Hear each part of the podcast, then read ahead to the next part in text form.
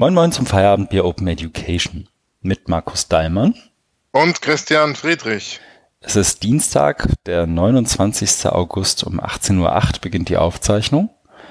Wahrscheinlich einer der letzten Sommertage dieses Jahr und der dritte ungefähr. Wie geht's dir, Markus? Danke, mir geht's gut. Es ist wirklich ein fantastischer Tag hier in Lübeck. Äh, kann mich lange nicht mehr erinnern, dass es so schön war.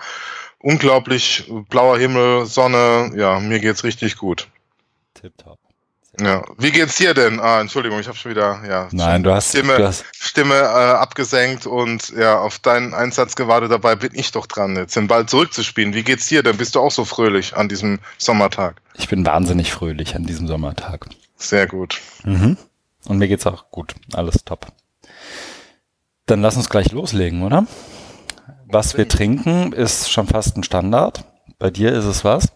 Bei mir ist es Augustiner, einer meiner letzten Flaschen. Ich habe so langsam einen logistischen Engpass. Wir haben ja ein Vorgespräch auch schon über meine Bier, äh, Bierbesorgungsstrategien gesprochen, die ich dann, ja, wo ich dann mal, ich habe jetzt ja noch vier, fünf Flaschen und langsam geht's zu Ende. Aber eine davon, schön gekühlt, steht jetzt hier neben mir. Sehr gut. Das reicht ja gerade ja. zum Frühstück dann. ja. Oha. Bei mir ist es Chiemseer, verwandt, aber doch anders, glaube ich. Ähm, Du hast mich ja gefragt im Vorgespräch, warum Chiemseer und nicht Augustiner und ich glaube, das war einfach billiger im Supermarkt. Weil du erst Augustiner reingeschrieben hast. Ja, genau. Und ich dachte, es wäre das, weil die Flasche ist ja praktisch die gleiche. Nur das ja, das Etikett ist aber ein anderes. Mhm. Na gut, fangen wir an mit den etwas wichtigeren Sachen als unserem Getränk. Wir haben Feedback bekommen. Ja, einiges. Vor allem du, glaube ich, diesmal. Ich weniger. Ja, ja. Schieß mal ja. los. Äh, ich habe von Ann-Kathrin Watolla Feedback bekommen. Das ist jetzt auch schon wieder eine Weile her. Ähm, ja, also inhaltlich ähm, kann ich da dazu gar nichts. Ähm, also es, es, war, es war, es war ein positives Feedback, wertschätzend, ja. Ähm, und wir freuen uns darüber. Also gerne, äh, gerne auch äh, weiter so fleißig Feedbacken geben, mhm. Anki. Okay, aber es war also tatsächlich aus Interesse nachgefragt. Was war es denn? Also war es inhaltlich wirklich? Oder haben wir irgendwo wieder, haben wir irgendwo Quatsch gemacht? ich höre da, ich höre da sowas raus, dass es, dass es eher in die Richtung, wir haben wieder Quatsch gemacht geht. Äh, ich ich glaube, das ist, äh, also ich glaube, es ging in, in Richtung äh, Hochschulforum Digitalisierung, mhm. weil da arbeitet sie ja jetzt auch in dem Zusammenhang und ähm, ich glaube, sie hat sich da nicht ganz wiedergefunden in unseren Ausführungen, wenn ich es mal so ah, okay. politisch korrekt und diplomatisch ausführen möchte. Äh, genau. Aber es ist wirklich schon Wochen her. Okay, ja gut, dann. Ja. ja, aber gut, besten Dank dafür. Ja. Sehr gut. Ähm, ich habe tatsächlich kein Feedback bekommen, glaube ich. Ich überlege gerade, ob wir irgendwo noch Doch. was haben. Ja, über den, Doch. über den Blogpost, ne? Ja, also über genau. die, die Kommentarspalte, genau. Da kam ja noch was. Und ich, und ich habe noch Feedback von Oliver Janoschka. Oh, Hochschulforum. Genau. Ja. ja. auch ein ähm, geschätzter Hörer, mhm. der den ähm, regelmäßig hört, so wie ich aus dem Feedback rausgehört habe. Äh, und da ging es um jetzt im Speziellen um die Folge zu unserer Besprechung des Berlin Konsensus. Das ist ja mhm. anlässlich der ähm, Global, des Global Learning Summit, also mhm. das heißt immer GLC, ja. Global Learning Council. Das war ja Ende Juni in Berlin. Da war ich ja auch dabei und da wurde eben von, von, von dieser Organisation ein Papier veröffentlicht, das wir in gewohnt kritischer Art und Weise hier auseinandergenommen haben. Ja, Folge 32 war das. Ich habe gerade mal nachgeguckt. Sehr gut. Der das nochmal. Ja, ja, genau. Ja, und wir haben uns dem angenommen und wie wir eigentlich immer versuchen, das auch ähm, zu begründen, äh, sachlich und äh, auch im Hinblick auf Dinge, die wir sonst so wahrnehmen, also so als ja, Benchmark, ne? Also wenn man mitkriegt, was im angloamerikanischen Bereich passiert und wie da, ne, oder also jetzt auch was die Art und Weise der Veröffentlichung betrifft, das mhm. war ja, glaube ich, ging auch darum, dass es nicht ähm, kommentierbar ist und so weiter. Ja. Und da haben wir eben versucht, es äh, wirklich konstruktiv, also ja, also so kann ich das immer nur für mich sagen, konstruktiv auseinanderzunehmen, aber natürlich äh, kommt es vielleicht auch mal ein bisschen polemisch rüber, aber das gehört ja irgendwie auch dazu. Ja, genau. Also ich glaube, das, das Schöne ist ja für mich zumindest hier dran und das stößt bestimmt auch ab und zu mal wen für den Kopf. Also weiß gar nicht, ob das bei den beiden so ist, die können ja schon noch, wie soll ich sagen, können ja schon was ab. Das weiß ich auch aus persönlicher Erfahrung, also schöne Grüße auch. Ähm, was ich halt schön finde hier dran ist, ich, dass ich mich eben nicht verbiegen muss, als säße ich gerade irgendwo auf einem Podium. Ne? Ja, genau. Ist halt, ja. ist halt so und ich glaube, ja. Die wenigsten unterstellen uns auch irgendeine Art von Boshaftigkeit dabei, dass es mal ein bisschen polemischer wird, als man es vielleicht sonst so aus, der, aus dem Diskurs gewohnt ist. Liegt vielleicht auch einfach daran, dass wir so sind. Ja, ja, aber da, genau, also ich denke, wer uns kennt, äh, muss auch, also da vertraue ich auch, oder was heißt, oder gehe davon aus, dass man dann eben auch eine Einschätzung hat, wie wir sind. Ja. Und, wenn wir, und wer uns dann, also da, das ist wahrscheinlich auch schon eine schöne Überleitung zum, zum letzten Feedback von, ähm, äh, von Joachim mhm. äh, Zucker. Ähm, das war ja nochmal so ein Nachgang, ähm, eher jetzt versöhnlichere Ton angeschlagen, also als, als wir ähm, das, die Einleitungskapitel von Anja Wagners äh, und ihrer Kollegin ähm, dieses, dieses ähm, Papier oder mhm. E-Book besprochen haben, da ging es ja in den Kommentaren doch sehr zur Sache, auch auf einer persönlichen Ebene. Und da haben wir uns ja lang und breit, war glaube ich die letzte Folge, oder? Äh, vorletzte. Vorletzte. Vorletzte. Das war die, ja. genau, Psychohygiene und Kronenexport, haben wir sie dann auch da, genannt. Und da haben wir uns ja, äh, ich meine aber die Folge, wo wir auf die Kommentare reagiert haben, die so. ja danach auch, das war dann die letzte. Ne? Das war die letzte dann, genau. Ja, genau. Mhm. Und da haben wir auch versucht, dann nochmal unseren Standpunkt darzustellen und ähm, haben wir dann auch nochmal in, in, in äh, unserem Blog vom, vom Podcast ähm, da nochmal drauf reagiert und wirklich auch so äh, versöhnliche Angebote formuliert. Und da ist schön, dass äh, Joachim da jetzt auch nochmal drauf eingegangen ist und auch, also ich fand es ähm, jetzt auch eher versöhnlich da, den letzten und ja. Kommentar und unsere Hoffnung, also meine Hoffnung ist zumindest, dass, dass man da wirklich in eine Art Dialog äh, treten kann. Weil gesprächsbereit sind wir ja immer. Äh, wir haben natürlich äh, unsere Position und reagieren dann natürlich auch, also ich zumindest auch mit einer gewissen Allergie gegen gewisse Dinge, die dann vielleicht eher so ein bisschen oberflächlich oder, oder hypemäßig oder so darüber kommen. Und aber ansonsten bin ich ja gerne auch mal bereit, meine Standpunkte auszuführen. Und ja. Und auch äh, immer gerne auf einer sachlichen Ebene und nicht auf einer persönlichen Ebene. Genau, also so das, ich meine, man kann ja, also das mache ich ja ständig eigentlich, immer mal wieder ironisch, zynisch, polemisch irgendwie, um seinen Punkt zu machen, auch mal argumentieren. Ja. Ähm, aber ja, genau, du hast ja eigentlich alles schon gesagt. Ich halt, ich halte den Mund und mache weiter. Dann bin ich jetzt wieder dran, was wir gemacht haben. Genau. ich setze eine Marke. Genau, mach das mal, dann fange ich mal an. Ich glaube, ich habe davon noch nicht erzählt. Ich bin mal nicht, deswegen habe ich es eben noch mal reingeschrieben. Mein Urlaub in Südfrankreich. Den hast du angekündigt. Ich war ja. schon ganz neidisch und habe beschlossen, ja. den Herrn auch mal anzuschreiben. Aber erzähl ruhig mal, wie es war. Ja, es war, es war grandios. Es war wirklich mhm. super. Ähm, ich habe ähm, über einen ganz alten Kontakt ähm, also wo ich mal vor vielen, vielen Jahren in Florida war, bei John Keller, über den Kontakt zu Jan Wisser bekommen, der ganz viel Entwicklungshilfe gemacht hat äh, für die UNESCO in Afrika. Und jetzt, der ist so, wird man schätzen, so Mitte 60, ist aber noch sehr aktiv und hat jetzt ein Learning, ähm, Learning Development Institute gegründet. Und irgendwie sind wir da über ähm, das Facebook der Akademiker, äh, nämlich ResearchGate, äh, in Kontakt gekommen, weil er da einen Artikel, also er, er hat eben so auch ein großes Thema, wo es darum geht, was, wie funktioniert Lernen, was macht es mit uns Menschen und Zukunft, also es ist auch mhm. zum Teil muss man auch sagen, ein bisschen esoterisch angehaucht. Mhm. Aber äh, da hat er eben einen Artikel von mir gefunden, wo es um Bildung ging und den ich da dann mal auf Englisch geschrieben habe und da hat er mich da angeschrieben und dann, dann hin und her und so, wir könnten uns ja mal treffen. Und äh, weil er ist Holländer, dachte ich, ja, trifft man sich halt in Holland oder irgendwo hier in Deutschland, irgendwo in der Mitte. Meint er, nee, ähm, er wohnt jetzt länger, also längere Zeit des Jahres in Südfrankreich, ich kann aber da gerne besuchen.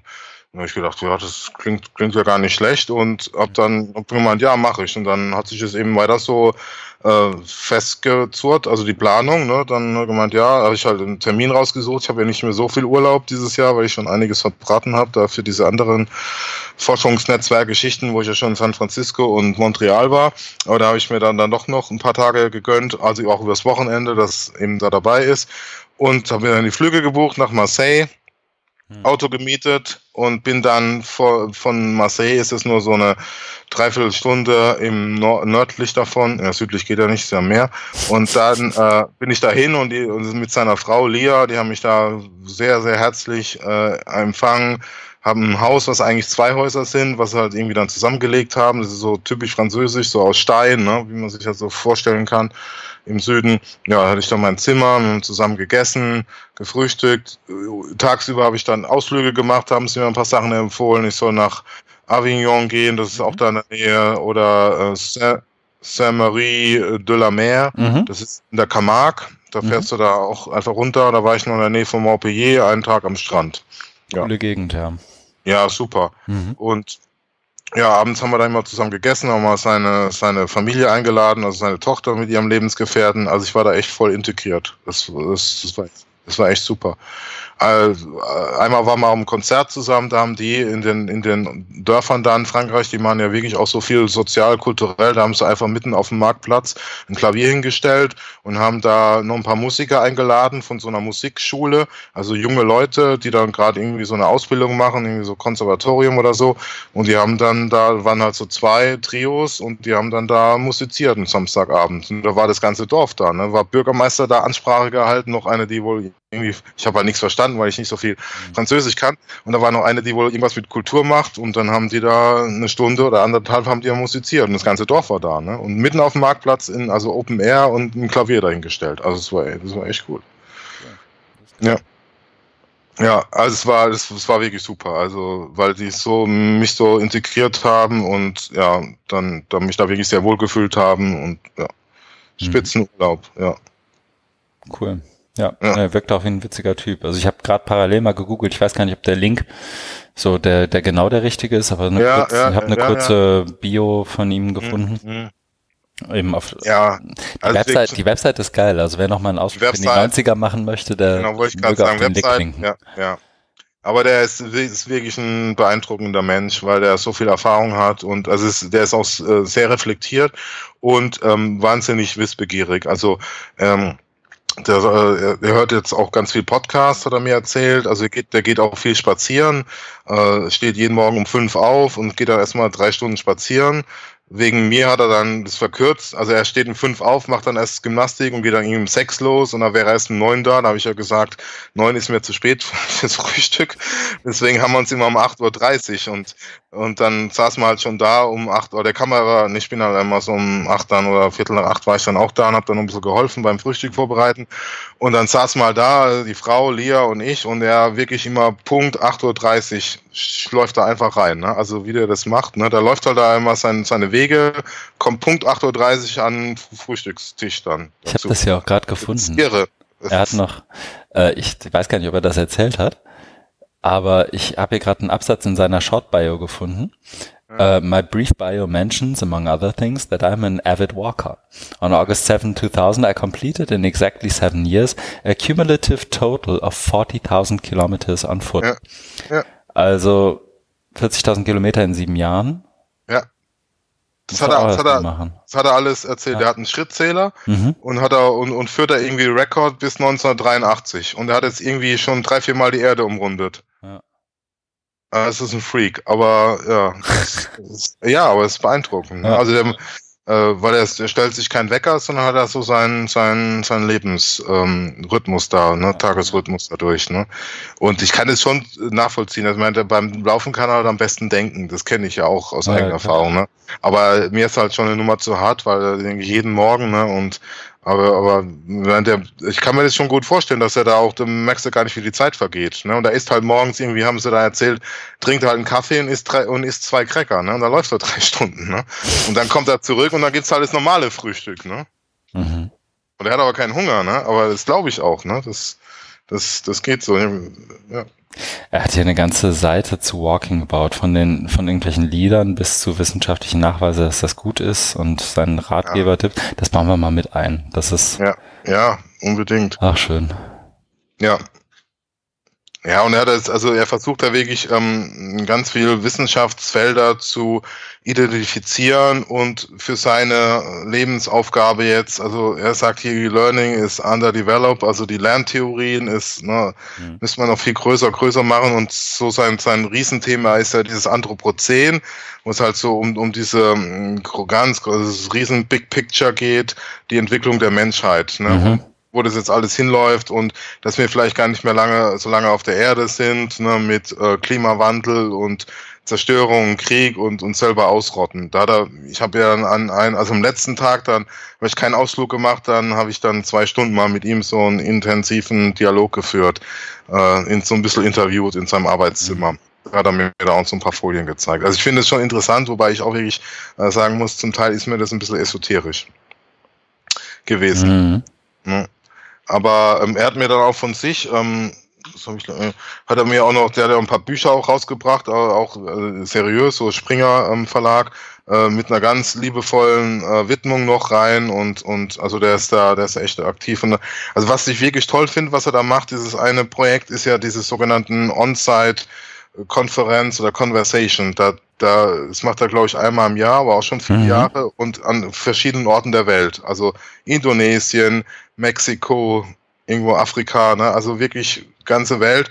Und da versucht, und der hat ja auch nur begrenzte Mittel, aber da versucht er dann eben, sich über eine Uni dann einladen zu lassen und Räume zu mieten und dann mhm. ähm, eben Leute zusammenzutrommeln. Das muss er wahrscheinlich dann selber auch zum Teil bezahlen, weil der hat echt kein Budget.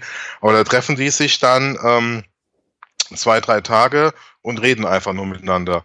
Und ich glaube, das funktioniert. Der hat dann eben gemeint, also wir, also ich habe dann auch so nachgefragt, wie es mit Dokumentation aussieht. Mhm. Und meinte, ja, er nimmt es halt zumindest mal alles auf und hat dann die Records davon. Ja, aber einfach, ich kann mir das schon, ich kann mir das schon vorstellen, dass, ne, also, ähm, weil da kommen halt Leute, die haben Bock drauf, die wollen darüber reden und dann redet man und ja, dann eben zwei, drei Tage. Und da hat er wohl auch ganz beeindruckende Leute da kennengelernt, hat mir da so ein paar Sachen erzählt, dann von, von so ein paar Fällen. Das ist schon. Ja. Mhm. Ja, ist spannend. Aber ja. die, die ja.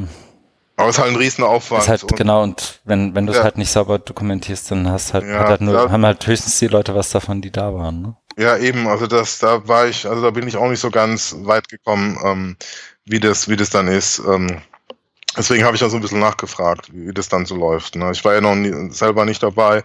Aber es geht halt, also wie ich rausgehört habe, und das kann ich wirklich nachvollziehen, ist diese Atmosphäre, ne? dass du da dich irgendwo wegschließt und dann irgendwie so ins Reden kommst. Und das ist halt was ganz anderes, wenn du zu so einer äh, normalen Konferenz gehst, hörst dir ein paar Vorträge an, die mögen auch spannend sein, redest danach noch mit den Leuten in der Kaffeepause, mhm. aber ne, das kennst du ja auch, ne, dann da hast du auch nette Gespräche, aber die sind dann immer begrenzt, dann geht man vielleicht abends mal essen und Bier trinken, das ist auch nett, aber wenn du es mal wirklich auf zwei, drei Tage machst und dann nur reden. Also ohne, ohne auch jetzt Programm und, und auch ohne, ähm, weil vor paar Jahren ist ja, oder ist ja dieses Phänomen Barcamp so aufgekommen, wo man gesagt hat, diese ganzen Konferenzen langweilen uns, das bringt uns nichts, weil das Spannende passiert in der äh, Kaffeepause, deswegen drehen wir das um, äh, Flipped Konferenz, nennen das Barcamp. Mhm. Aber da hast du dann eben auch eine Struktur, weil da hast du am Anfang die Sessionplanung, dann dürfen die Leute die Sessions anbieten, dann trifft man sich und so. Das ist auch super. Also ich mag Barcamps auch, aber das, was er macht, ist nochmal was ganz anderes. Und ich, ich würde es halt auch gerne mal ausprobieren, aber es ist, ist halt schwierig. Ne? Also ich sehe auch noch nicht das die Möglichkeiten des Mittels. Du musst halt die Leute irgendwie dahin bringen, musst irgendwie Reisekosten übernehmen. Ne? Und wer bezahlt denn dir was, wenn du sagst, ich treffe mich mit, mit zehn Leuten zum Labern drei Tage lang irgendwo, wo es schön ist. Ne? Sag mir mal den, der mir dafür Geld gibt. Ne? Ja. Was kommt raus? Na, mal sehen. Ne? Ja, eben. Das, und ich verstehe auch, dass, also, ja, naja. Übrigens, äh, mir fiel es gerade auf, ich habe gerade nochmal nachgeguckt, parallel. Erster Hashtag auf Twitter laut Jöran vor zehn Jahren war Barcamp. Ja, nee, aber stimmt schon. Also so, ja. Aber lass uns ruhig weitermachen. Okay, ich habe schon zu viel erzählt, ich merke schon. nee, ich finde das es ja war, spannend. Es war auch halt spannend halt und ich versuche auch mit Jan irgendwie in Kontakt zu bleiben, ja. obwohl es schwierig wird, weil ja begrenzte Zeit und so und 50 andere Baustellen. Mhm. Genau, das leitet jetzt schön über zu den mhm. weiteren Baustellen, die ich bearbeitet habe und dran bin. Ich hatte Planungstreffen, einmal zum OER Festival, was ja im November in Berlin ist, ja. äh, was ähm, von Joran und Konsorten veranstaltet wird und mit anderen, also unter anderem auch Lübeck, mein Arbeitgeber. Und also gibt's ja die Camps, da gibt's äh, Fachforum und Festival und da haben wir uns letzte Woche getroffen, um da mal so ein bisschen zu planen. Und ich war noch beim anderen Planungstreffen, nämlich vom Hochschulforum Digitalisierung. Da bin ich ja in der Arbeitsgruppe Netzwerk Hochschullehre drin und da gibt's als ein Instrument der Vernetzung eine Winter School, die ist dann genau eine Woche später in Berlin, also Anfang Dezember. Und da haben wir uns mhm. dann auch getroffen zum Planen, was sehr viel Spaß okay, gemacht hat. Und auch produktiv war. Parallel zur Online-Educa irgendwie? Genau, genau. Da ging es nämlich mhm. irgendwie auch darum, ob man da das irgendwie nutzen kann, um sie, um dann Leute dann von der Online-Educa darüber schleusen kann, ja. Oh, cool. Ich glaube, die Online-Educa fängt ähm, da später an. In der Woche. Und das ist, glaube ich, Montag bis Mittwoch. Irgendwie. Ja, genau. Die, die ist irgendwie Donner. Ich glaube, Mittwochabend geht's für die Speaker los und dann bis, bis Freitagnachmittag. Ja, und, und äh, Winter School ist Montag bis Mittwoch, wenn ich richtig ah, bin. Sehr gut. Okay. Ja. Und da gibt's aber, wer sich dafür interessiert, äh, dann einfach mal auf den Webseiten äh, mhm. schauen. Mhm. Da noch ganz viel Information. Ja, wird ja wahrscheinlich bei uns auch nochmal Thema. Ne? Ja, genau. Okay, cool. Ja. Und dann waren wir, also der liebe Christian. Das bin ich. ich genau, und ich, also Markus, waren dann äh, im, äh, bei Kappnagel in Hamburg. Das war letzte Woche, oder? Auf ja. Kampnagel, sagt man? Auf Kappnagel, ah, Entschuldigung. Auf, ja, ganz, kein, ganz kein, wichtig. Kein, Lo kein Local Hero. Mhm. Man möge mir verzeihen. War auf jeden Fall bei einem Vortrag von Evgeny Morozov, einem der bekanntesten, streitbarsten, angriffslustigen, äh, lustigsten Internetkritiker weltweit. Und der hat sie die Ehre gegeben, ähm, zu etwas zu erzählen. Äh, genau. War irgendwie, wie hieß der Titel? Irgendwas mit Digital Practices und sowas und Surveillance? Ähm, es ging um Democracy ja. und, warte, ich guck nach. Ähm, Democ war das Democracy in Flux? Nee, ne? Nein. Also das war es nicht. Mal nach, nach dem Titel. Digital, Digital Power and its Discontents. Ja, ja, ja. Why the politics of data is crucial to the future of democracy. Ja, spannendes genau. Thema. Du mhm. kannst ja, du kannst ja gleich auch noch was dazu sagen. Ähm, mhm. Also äh, meine Einschätzung, also ich, ich, ich fand es ähm, gut, weil ähm, ich habe ja einige Bücher und Artikel von ihm gelesen und ja, also er ist schon ähm, wenn man ihn kennt, dann kennt man auch sehr schnell seine Argumentation. Äh, aber wenn man das weiß, dann ist es okay. Und ähm, also damit will ich sagen, dass er eben hauptsächlich kritisiert, aber bei den Lösungen oder so, so konstruktiv, da wird es dann mal dünn. Und er ist eben kein Akademiker, sondern Publizist. Das heißt, er hat dann auch nicht immer so eine theoretisch hergeleitete, fundierte äh, Argumentationslinie, sondern ist eher ähm, assoziativ. Also er springt dann hin und her und sucht sich, aber das macht er dann auch gut, er sucht sich dann eben Beispiele, wo aktuell eben, gerade seiner Meinung nach was, was schief läuft und versucht es dann eben so assoziativ zu verknüpfen. Ne? Das machst du halt, wenn du eher publizistisch bist und dann dein Thema dadurch eben über so Meldungen, dass sich jetzt äh, in Zuliefererfirmen von Apple äh, in China Leute aus dem Fenster stürzen oder sowas. Ne? Mhm. Genau. Und ja, aber es war, ich, ich fand, ne, den mal live zu sehen, war, war okay. Also ähm, er hat dann, war am Anfang, glaube ich, ein bisschen zahm, obwohl er da gemeint hat, jetzt muss er das Jackett ausziehen, weil es so warm war. Am Schluss wurde es ein bisschen, bisschen lebendiger. Äh, war so, mhm. war, so, war so mein Eindruck. Und sonst halt war halt, also für uns, ähm, das soll jetzt nicht überheblich klingen, aber wenn man sich mit der Szene beschäftigt, dann kennt man ja auch vieles, ne? Die, dann, dann die ganzen Sachen. Aber das andere, das, das haben wir dann äh, danach noch auch besprochen, dass so ähm, dieses Thema Data Politics, oder da kannst du jetzt ja gleich mal zu mhm. sagen, ähm, dass es auch eher ja, zu kurz oder fälschlich dargestellt wurde. So war jedenfalls meine Erinnerung an deine Ausführung. Ja, ich glaube, ich finde den, den Punkt, den er gut gemacht hat, eigentlich fand ich, dass Data Privacy und Data Ownership nicht das gleiche sind. Mhm. Also dass, dass ähm, Daten privat und nur für einen bestimmten Raum von Menschen zugänglich sein können, ähm, auch wenn sie nicht, nicht mehr oder nicht deine eigenen sind, weil sie irgendjemand anders über dich erhoben hat oder wie auch immer. Ja. Und dass du auch andersrum durchaus Ownership haben kannst und die dann nicht privat sein müssen. Das ist aber, glaube ich, ein Punkt, der so, so war ja zumindest der Eindruck dann so in der Fragerunde. Ja. Ähm, das ist eine Unterscheidung, die, glaube ich, nicht in der Breite nicht so gemacht wird, so auch in, in dem Publikum nicht. Und das hat dann wiederum auch der Diskussion hinterher, die ja schon versucht wurde anzustoßen, irgendwie auch nicht so ganz gut getan, weil das halt, weil er schon, also Morozov als Typ ja eher ein spitzfindiger Geselle ist und, und, und auch hier und da mal ironisch und zynisch argumentiert. Und wenn das dann in einer Sprache, in der du nicht jeden Tag argumentierst, ähm, einerseits passiert, andererseits auch noch in einem Feld, mit dem du dich vielleicht nicht täglich beschäftigst und da will ich jetzt echt nicht zu borniert für sein, aber so einmal täglich passiert es mir dann doch, dass ich da irgendwas zu lese. Ähm, dann, dann kommen halt diese Nuancen, glaube ich, anscheinend nicht bei dir an. Mhm, in so einem ja. Vortrag, den er auch einfach vorgetragen hat. Ne? Also es war jetzt kein irgendwie visuell unterstütztes Format oder so. Und das war, und das fand ich gut. Also es ja, war keine Power, es war keine PowerPoint, sondern das einfach frei runter und ja, aber das, das hat er, das hat er gut gemacht. Genau, ich, ich glaube, da, da, das ist dann halt aber schon schwierig, so jemanden, wenn du es nicht gewöhnt bist, 60, 70, 80 Minuten zuzuhören. Ja. Da, ne? Ja, Und ja. im Prinzip fand ich den Vortrag gut, wenn man gerade sich die, die, wie soll ich sagen, wenn man die Flughöhe von, also was er, was er, ich finde, was er gut macht, ich glaube, er denkt über Dinge noch komplexer nach, als er es kommuniziert. Und das ist dann vielleicht die Qualität des Publizisten und eher weniger die des Akademikers, das dann so zu ja. kommunizieren, dass beim Publikum noch irgendeiner seiner Main, äh, seiner Hauptpunkte irgendwie hängen bleibt. Ja. Ähm, und das hat er ganz gut gemacht. Dass das natürlich jetzt, wie soll ich sagen, dem äh, jemanden mit dem akademischen Olympia und da ein bisschen zu wenig hergeleitet ist oder zu wenig Referenzen hat oder nicht nuanciert genug und nicht ausbalanciert genug ist, nimmt er, glaube ich, auch wissentlich in Kauf.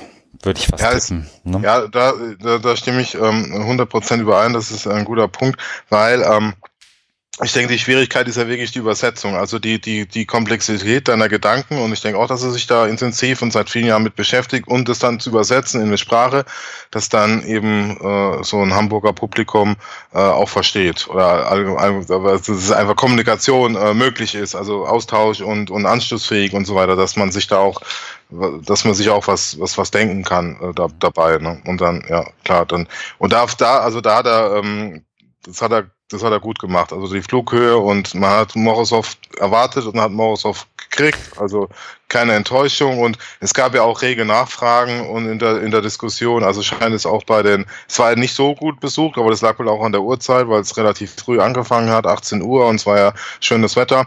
Aber es gab doch eine rege Nachfragerunde. Mhm.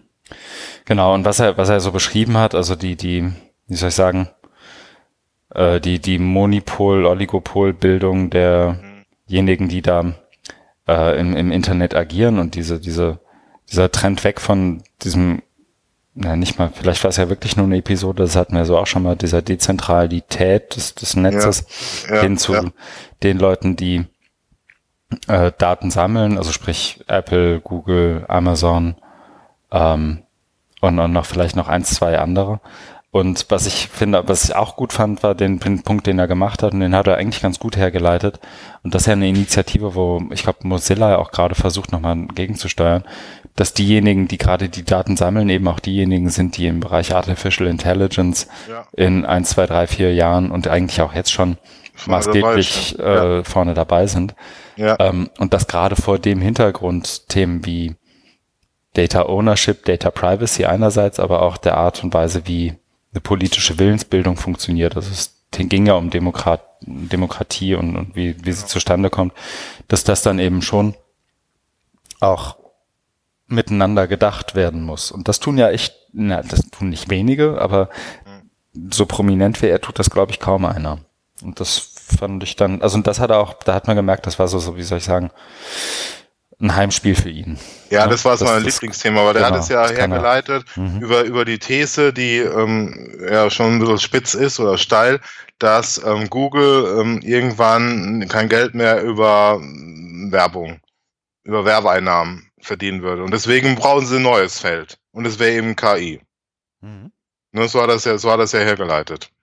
Und dann, und, und, und das war aber, es war auch wieder so typisch Morozov, wo er das dann schon so als, also auch so ein bisschen überspitzt, aber schon so als ja, dazu gesetzt dargestellt hat, fand ich. Ne? Also hätte man vielleicht auch mal das, aber das kann er natürlich nicht, weil es die, die, die, die Argumentation braucht ja. Das heißt, man hätte ja die, die, diesen Schluss da, ob das oder wirklich so ist, mit diesen äh, wegbrechenden Werbeeinnahmen diskutieren können. Das hat er natürlich nicht gemacht, sondern hat gesagt, es passiert so, um dann eben seine, seine Steilvorlage zu haben und sagen, so, jetzt geht's los mit, mit KI, aber dann ist es ja so, wie du gesagt hast, dann, dann äh, hat Google da alle, alle Macht und wir nutzen ja alle Google jeden Tag stundenlang ähm, mit also irgendwelchen Services, dann ist man ja genau bei dem Punkt. Ne? Und das ist, das ist schon wichtig und deswegen fand ich es fand ich es auch gut. Ja. Genau, und ich glaube, plastischer fand ich sogar in dem Uber-Beispiel, das er auch hatte, nämlich ja. dass da irgendwie, also das, das kam ja, ich glaube, auch vor sechs, sieben Wochen erst so richtig öffentlich raus, dass Uber, je nachdem wann und wo und zu welcher Uhrzeit du fährst, dein,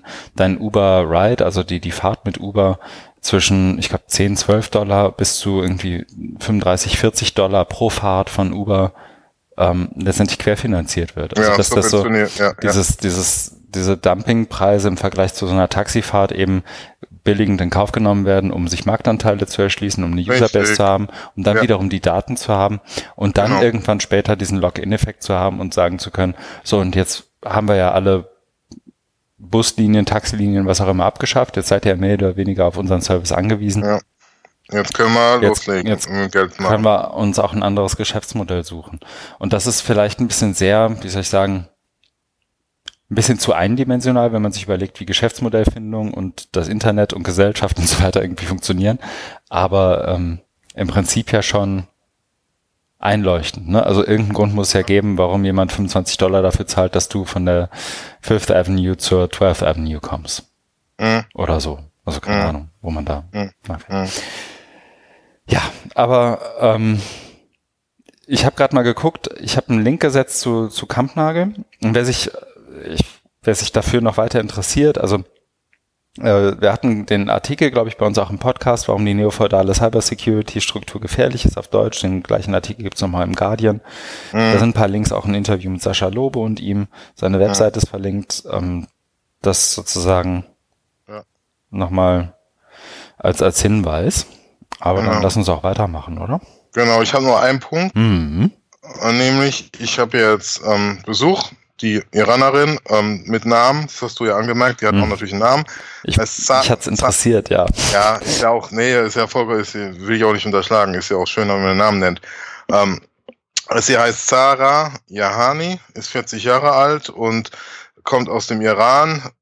Und das hat mich jetzt die letzten Wochen sehr beschäftigt, weil ähm, ich habe das immer Onboarding genannt hier, äh, habe das auch nachgeschlagen, das scheint irgendwie auch zu passen, nämlich da geht es halt darum, jetzt so das Willkommen und in Empfang nehmen und sich kümmern und organisieren, also hauptsächlich eine, eine Unterkunft. Ne? Sie kam ja mit, äh, vor, vor anderthalb Wochen, glaube ich, ist es auch schon wieder her, mhm. kam sie dann an äh, von, von ähm, Teheran, Flughafen nach Hamburg und dann mit dem Zug nach Lübeck und da habe ich dann eben erstmal so eine Ferienwohnung organisiert, die sie bis ähm, jetzt Ende des Monats haben kann und habe dann in der Zwischenzeit versucht, eine andere Unterbringungsmöglichkeit ausfindig zu machen. Äh, am besten irgendwas möbliertes, WG-Zimmer. Das hat sich als sehr schwierig herausgestellt, weil die dann öfter was Längeres wollen, die Vermieter. Sie mhm. kann kein Deutsch, Englisch ist ausbaufähig, was es auch nicht gerade erhöht, die Chancen. Ja, aber irgendwie haben wir es, glaube ich, jetzt doch geschafft, über irgendwelche Kontakte, äh, die ich dann versucht habe auszunutzen von uns ähm, in Lübeck. Und ja, ich glaube, also ich glaube, dass sie da jetzt unter, weil am Freitag ist ja schon der 1. September und langsam, langsam wird es eng, ne? Und ja, also der Mann und Kind gehen da wieder zurück. Sie hat ein Stipendium bekommen von von der iranischen Regierung, da vom Ministerium für Science und, und, und, und so weiter. Genau, und macht dann eben so eine Art Praktikum. Also sie macht da ein PhD im Bereich äh, Curriculum Design und äh, will hauptsächlich was zu MOOCs machen. Und da versuchen wir halt irgendwie zwei Fliegen mit einer Klappe zu schlagen, also dass sie dann ähm, das sich natürlich alles angucken kann, die, die MOOC-Plattform Moin aus Lübeck, wie das so funktioniert, aber dann selber auch mal aktiv wird. Und ja, da bin ich auch gerade schon dabei zu überlegen, ob man da nicht irgendwie äh, Farsi Sprachpaket mit installieren kann. Wir haben es ja schon für, für Arabisch, haben wir ja auch schon das Sprachpaket und das sollte vielleicht irgendwie auch gehen. Ja, und das wird mich jetzt halt die nächsten, weil sie will ja insgesamt sechs Monate bleiben. Das heißt, es wird mich die nächste Zeit dann auch beschäftigen. Cool. Ja jetzt keinen ähm, kein Arbeitsvertrag, sondern eben dieses Stipendium, wo sie darüber finanziert ist. Und ähm, dementsprechend äh, hat sie jetzt auch keine Anwesenheitspflicht äh, in, bei uns im Institut. Aber ähm, wer, also ich will auch gucken, dass sie dann ab und zu kommt, aber ähm, ich muss mit ihr jetzt einfach auch nochmal in die Detailplanung gehen, weil bisher war echt das Thema Nummer eins die Wohnungssuche mhm. natürlich. Das hat alles andere in den Schatten gestellt. Und wenn das jetzt mal geklärt wird, dass man dann mal hergeht und eben auch ähm, zu Forschung und äh, Design, also mit MOOCs und so, darauf zu sprechen kommt. Mhm. Ja. Und dann, ja, würde ich eben nach und nach dann sie auch mit Leuten bekannt machen, so wie mit dir. Du hast ja auch schon Interesse signalisiert und so weiter. Ja. Ja, ja gerne. Bin gespannt. Ja, ja, ja, genau. Ja. Ist, ist, ist, ja, ist, ist wir gespannt und äh, hat mich ganz schön in Beschlag genommen. Ja, aber wenn das mit der Wohnung jetzt geklärt ist, dann ist das schon mal. Ja, ja. Hoffen wir mal, dass das ja. klappt. Okay, super. Ja, bei mir, abgesehen von dem Morozov-Beitrag, ähm, ich habe endlich, was heißt endlich, ähm, wir hatten den, den Abschluss von dem Projekt, an dem ich jetzt das ganze Jahr gearbeitet habe, selbstständig. Ähm, das, ich weiß gar nicht, ich glaube, ich habe noch gar nicht gesagt, mit wem, deswegen, mm -mm. ich glaube, jetzt darf ich. Ja. Ich wollte dazu auch mal was zusammenschreiben. Also ich habe mit. Dann mal los. Wir sind gespannt. Mm. Trommelwirbel. genau. Ähm, nein, ich habe im Laufe des Jahres mit äh, Vodafone Deutschland zusammengearbeitet. Da haben wir ein, äh, gemeinsam ein Konzept entwickelt und einen ersten Prototypen entwickelt, wie Kollaboration, Lernen, gemeinsame Projekt, gemeinsames projektbasiertes Lernen eben online funktionieren kann und das auch möglichst einerseits in der, in Anführungszeichen, normalen Arbeitsumgebung, also da, wo die sich auch sonst rumtreiben, ähm, sprich in dem, wie soll ich sagen, in der ganz normalen Corporate-Welt, also in dem Fall Yammer und, und, und ein, zwei anderen Tools. Und ähm, andererseits aber auch zu Themen, die die irgendwie im Alltag mehr oder weniger betreffen, ähm, verknüpft mit so größeren technologischen und gesellschaftlichen Trends. Ähm, das ist auch extrem also nach meinem Empfinden extrem gut angenommen worden, so dass das erste Feedback, das wir jetzt so im Nachgang kriegen, wir haben so eine kleine Umfrage gemacht, sieht auch echt cool aus und ähm, es hat auch Spaß gemacht, weil die Leute, mit denen wir jetzt im Prototypen zusammengearbeitet haben, also ein Teil des Kurses dreht sich um agiles Management, Design Thinking und all solche Sachen. Und dann war uns ein Anliegen, da auch dem, was wir da predigen, irgendwie zu entsprechen und selber auch ähm, in so einer Prototypenlogik zu arbeiten und, und ein Stück weit agiler zu arbeiten, wie das ja auch oft so gerade im Bildungsbereich dieses Jahr proklamiert wird. Ähm, und einfach mal zu entwickeln und mal so 30, 40 Leute da drauf zu lassen und mal mit denen zu gucken, was passiert, wenn wir das jetzt so ausprobieren. Und das hat echt gut geklappt. Ähm, ich habe mir jetzt auch das Okay geholt, dass ich dazu mal ein, zwei Sachen zusammenschreiben darf. Und sobald ich da soweit bin, ähm, kann ich da auch gerne mal hier in die Show Notes einen Link packen. Ja, unbedingt. Will ich auch gerne mal lesen. Ja. ja, aber das war, also für mich, äh, für mich persönlich war es super, einfach weil ich finde so die, wie soll ich sagen, die echte Welt außerhalb der Uni erdet dann ja doch nochmal ein bisschen. Ja. Einerseits, zum anderen ist es halt dann auch nochmal ein anderes Feld, habe selber was dabei gelernt.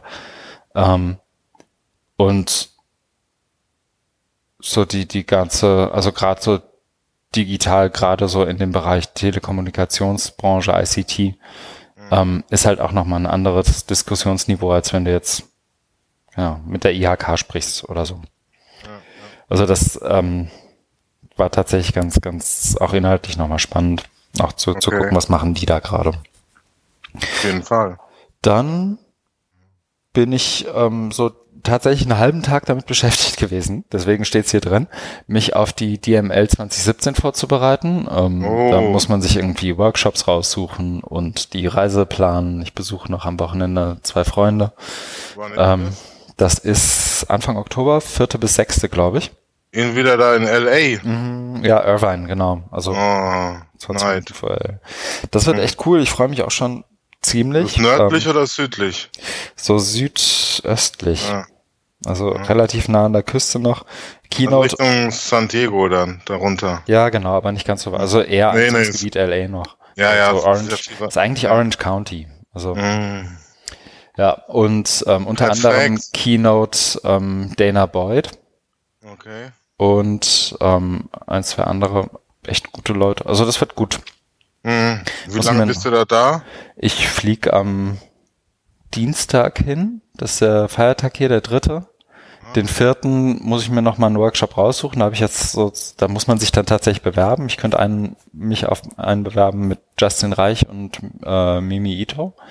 Ja. Oder aber wieder den, ungefähr den, den ich das letzte Mal auch hatte. Das wäre zwar spannend nochmal zur Vertiefung, aber ich glaube, das mache ich eher nicht mit Alan Levine. Mhm. Es gibt noch so tatsächlich auch sowas zu, zu Ga Educational Game Design in Times of Trump und so. Also wirklich auch ein paar, paar interessante Sachen, weil ich, naja, aber ich glaube, es wird, wenn sie mich dann haben wollen, der mit Justin Reich und Mimi Ito. Ich besuche noch. Ähm, vom MIT sind die, oder? Justin Reich, ja genau, ja, sind vom, vom MIT, äh, Mimi Ito ähm, ist ja die, ich glaube, Schwester von äh, Joy Ito, der wiederum, oder Joey Ito, der wiederum ähm, ja im MIT auch noch ist und sie ist aber an der UC Irvine inzwischen. Und die machen einen Kurs, die, oder einen Workshop eintägig, Course Design for the Marginalized. So, als Arbeitstitel. Ähm, ich den genauen Wortlaut habe ich gar nicht drin. Da muss man sich aber wirklich bewerben und mit, sagen, mit warum. Schreiben oder mit ja, ja, Motivationsschreiben. Du schreibst ein Motivationsschreiben, dann darfst du 100 Dollar ausgeben. Genau. Mhm. Du fliegst hin, hast am nächsten Tag gleich Workshop, musst du auch auf Jetlag aufpassen. Das sind neun Stunden Zeitverschiebung. Genau, hin geht das immer. Ähm, hast du, hast du eine, also keinen Direktflug, ne? Ich flieg ähm, von Hamburg nach Frankfurt und habe dann eine ja. Stunde nur Aufenthalt und dann direkt. Ja, ja, ja. Von Hamburg gibt's ja gar keine Direktflüge, glaube ich. Ähm, ich glaube Oder? nicht. Ich glaube, also die meisten, ich glaube, es gibt was, aber das ist für öffentlichen Dienst nicht bezahlbar. Ja. Ähm, Nee, da aber das. Da, abends, da kommst du abends an dann, ne? Genau, irgendwie so nachmittags an und das ist dann vom Timing her eigentlich ganz cool. Und wenn ich es dann schaffe, irgendwie ein paar Stunden zu pennen, dann geht das eigentlich. Ja, ich das war letztes Jahr ja auch so. Ja, mir ging's da gar nicht gut. Ich war ja im März, mhm. in, wo ich nach San nee, nach, Stimmt, nach, nach Seattle geflogen bin und bin dann mhm. auch so nachmittags, abends angekommen, war noch mit Kollegen was essen, dann ins Bett und um ein Uhr aufgewacht und es ging nichts mehr. Mhm. Genau. Und dann, dann, hatten wir ja am nächsten Tag, also an dem Tag dann ähm, direkt äh, auch unser Symposium. Ja. Und das war echt heftig. Also mir ging es gar nicht gut. Ne? genau, ne, das, das kann echt schief gehen. Ähm, ich glaube, bei mir, ich war das letzte Mal um drei, halb vier wach. Und dann geht's noch. Ähm, aber bei mir, ich muss mich dann einfach in den neuen Tagesablauf zwängen und dann ja. Ich fand, halt Workshop eher. ich fand halt das, das Krasse, dass, dass da direkt ein volles Programm war. Ne? Und wo ich jetzt in, im Mai dann in Montreal war, auch zu diesem ähm, Symposium, da, da hatte ich ähm, mehr, mehr Zeit. Also da haben sie mich früher da einquartiert, da war ich auch eine Woche da und wir hatten nur zwei mhm. Tage Symposium. Und da, da, da ja, sagt man halt dann nicht nein, ne, wenn Flug und Hotel bezahlt werden. Ja. Äh, und da konnte ich mich schön akklimatisieren. Aber das, das war der, das fand ich halt damals wirklich heftig. Du kommst abends an und nächsten Morgen dann, also ich bin dann um, um fünf bin ich aufgestanden, weil vier Stunden im Bett rumwälzen bringt irgendwann auch nichts, um, um dann zum Frühstück, äh, also ab der Zeit, wo sie Frühstück angeboten haben, dann habe ich dann auch die, äh, die, anderen deutschen Kollegen getroffen. Ja, kannst auch nicht schlafen? Nee, auch nicht. Ne? Dann haben wir uns am sechs beim Frühstück getroffen und um neun ging alles Symposium los. Ne? Hm. Und da ich war echt durch. Also ich hatte das selten erlebt, dass ich so fertig war wie damals. Also je, je länger der Tag ging dann, ne? Weil dann hast du dort den Tag, ne, so 15 Uhr nachmittags und dein Körper sagt dir aber jetzt, jetzt geh mal wieder ins Bett, ne? Genau, aber kannst das hat schon drei Stunden Sinn, ne? Eben. Und dann jetzt kannst du ins Bett gehen, ist aber erst 15 Uhr. Ne? Was machst du dann? Ja, eben, und da hilft mir halt so ein Workshop dann, ne? Also so das ah. ähm, dann, dann hängst du dich da irgendwie rein, gehst mit denen ja. irgendwie hinterher noch essen. Ja, mir haben ähm, Koffeintabletten geholfen und Cola. Ja, das. genau. Stay Awake Pillen habe ich mir gekauft. Ja, nee, und je früher du pennen gehst, desto früher wachst du ja auch wieder auf. Das ja, ja, ja. Naja, aber das ist, glaube ich, mehr so ein Kollateralschaden bei mir dann. Das ist irgendwie, nehme ich in Kauf. Ähm, ja, du siehst es locker, ich merke schon. Ja, es, es hilft ja nicht. Mhm. Und dann habe ich das Wochenende da, da besuche ich ein paar Freunde und dann am Montag bin ich wahrscheinlich ähm, zu Gast am Pizza College. Das ist eins der Claremont Colleges in der, in der Gegend da. Das hatte ich, glaube ich, auch mal erzählt. Ja, ja, dass, dass du dich mal mit einem getroffen hast. Der war mal, der Dekan. war mal mhm. in Lüneburg. Genau. Und da Nigel Boyle, den, den treffe ich dann da wieder und der möchte jetzt auch irgendwie so einen Tag für mich da arrangieren, dass ich mir das mal angucken kann. Das ist so ein klassisches Liberal Arts College mit viel oh. Geld und ich glaube ein oh. Betreuungsverhältnis von 1 zu 11. Und so. Da kannst du dich ja dann gleich einschreiben. Ja, genau. Studiengang. Da muss, also ich weiß, dass Leute vom Stifterverband zuhören, ich bräuchte ein Stipendium, bitte. das macht man in deine Bildung, investiert man doch gerne. Ja, das ist, auch, nicht ist auch, dringend nötig. Ja. Und ähm, genau, und dann bin ich am Dienstag, habe ich wahrscheinlich einen freien Tag, zumindest den Vormittag und nachmittags geht's dann wieder zurück. Also ich bin genau sieben Nächte. Oh, da. so gut. Dann lohnt es sich ja ein bisschen. Ja. Genau, das, äh, das ist die Vorbereitung dafür. Wir wollen auch Virtually Connecting machen und so. Das läuft jetzt so langsam an und das ist dann ja doch zeitraubend. Ja. Ähm, genau, und davon abgesehen äh, bin ich so in den ersten ganz zaghaften Planungen ein, äh, ein Domains-Projekt, also ein Domain of One's Own Projekt, ähm, jetzt mal zu planen und zu skizzieren, vielleicht dann auch tatsächlich durchzuführen an der Leuphana. Das wäre ganz cool. Das wäre dann auch wiederum, würde ich an so ein, so ein Erasmus-Projekt mit andocken können. Mhm. Könnte klappen, dann hätte ich sogar auch Mittel dafür. Sehr gut. Da bin ich gerade dran, das irgendwie hintereinander zu kriegen. Da muss ich die Woche aber auch nochmal ran. Okay. Ja. Dann mal los. Ja, dann mal los. Man merkt Wer auch wieder, rastet, dass, rostet. man merkt auch wieder, dass wir länger nicht gesprochen haben. Ist ja jetzt irgendwie auch zwei Wochen her. Wir haben jetzt 46 Minuten darauf verwandt, einfach drüber zu reden, was wir so machen. Und deswegen machen wir das doch auch. Ja, ja ich finde es auch nicht schlimm. Ich sag wir machen nur, das ja für uns. Ja, ja.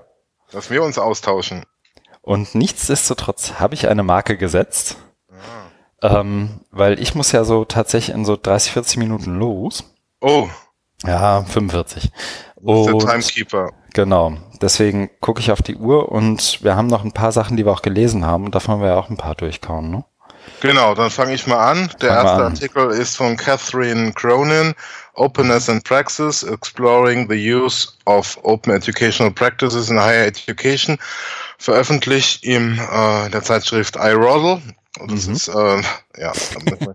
Ein geiles Akronym, immer wieder. Ja, wir sagen immer iRoddle. Mhm. Oder, no, also ich glaube, ihr seid nicht die Einzigen. Ja, also es ist äh, International Review of Research in Open and Distributed Learning. Das hieß doch früher mal anders da. Ich glaube, im Open Online. Ah, egal.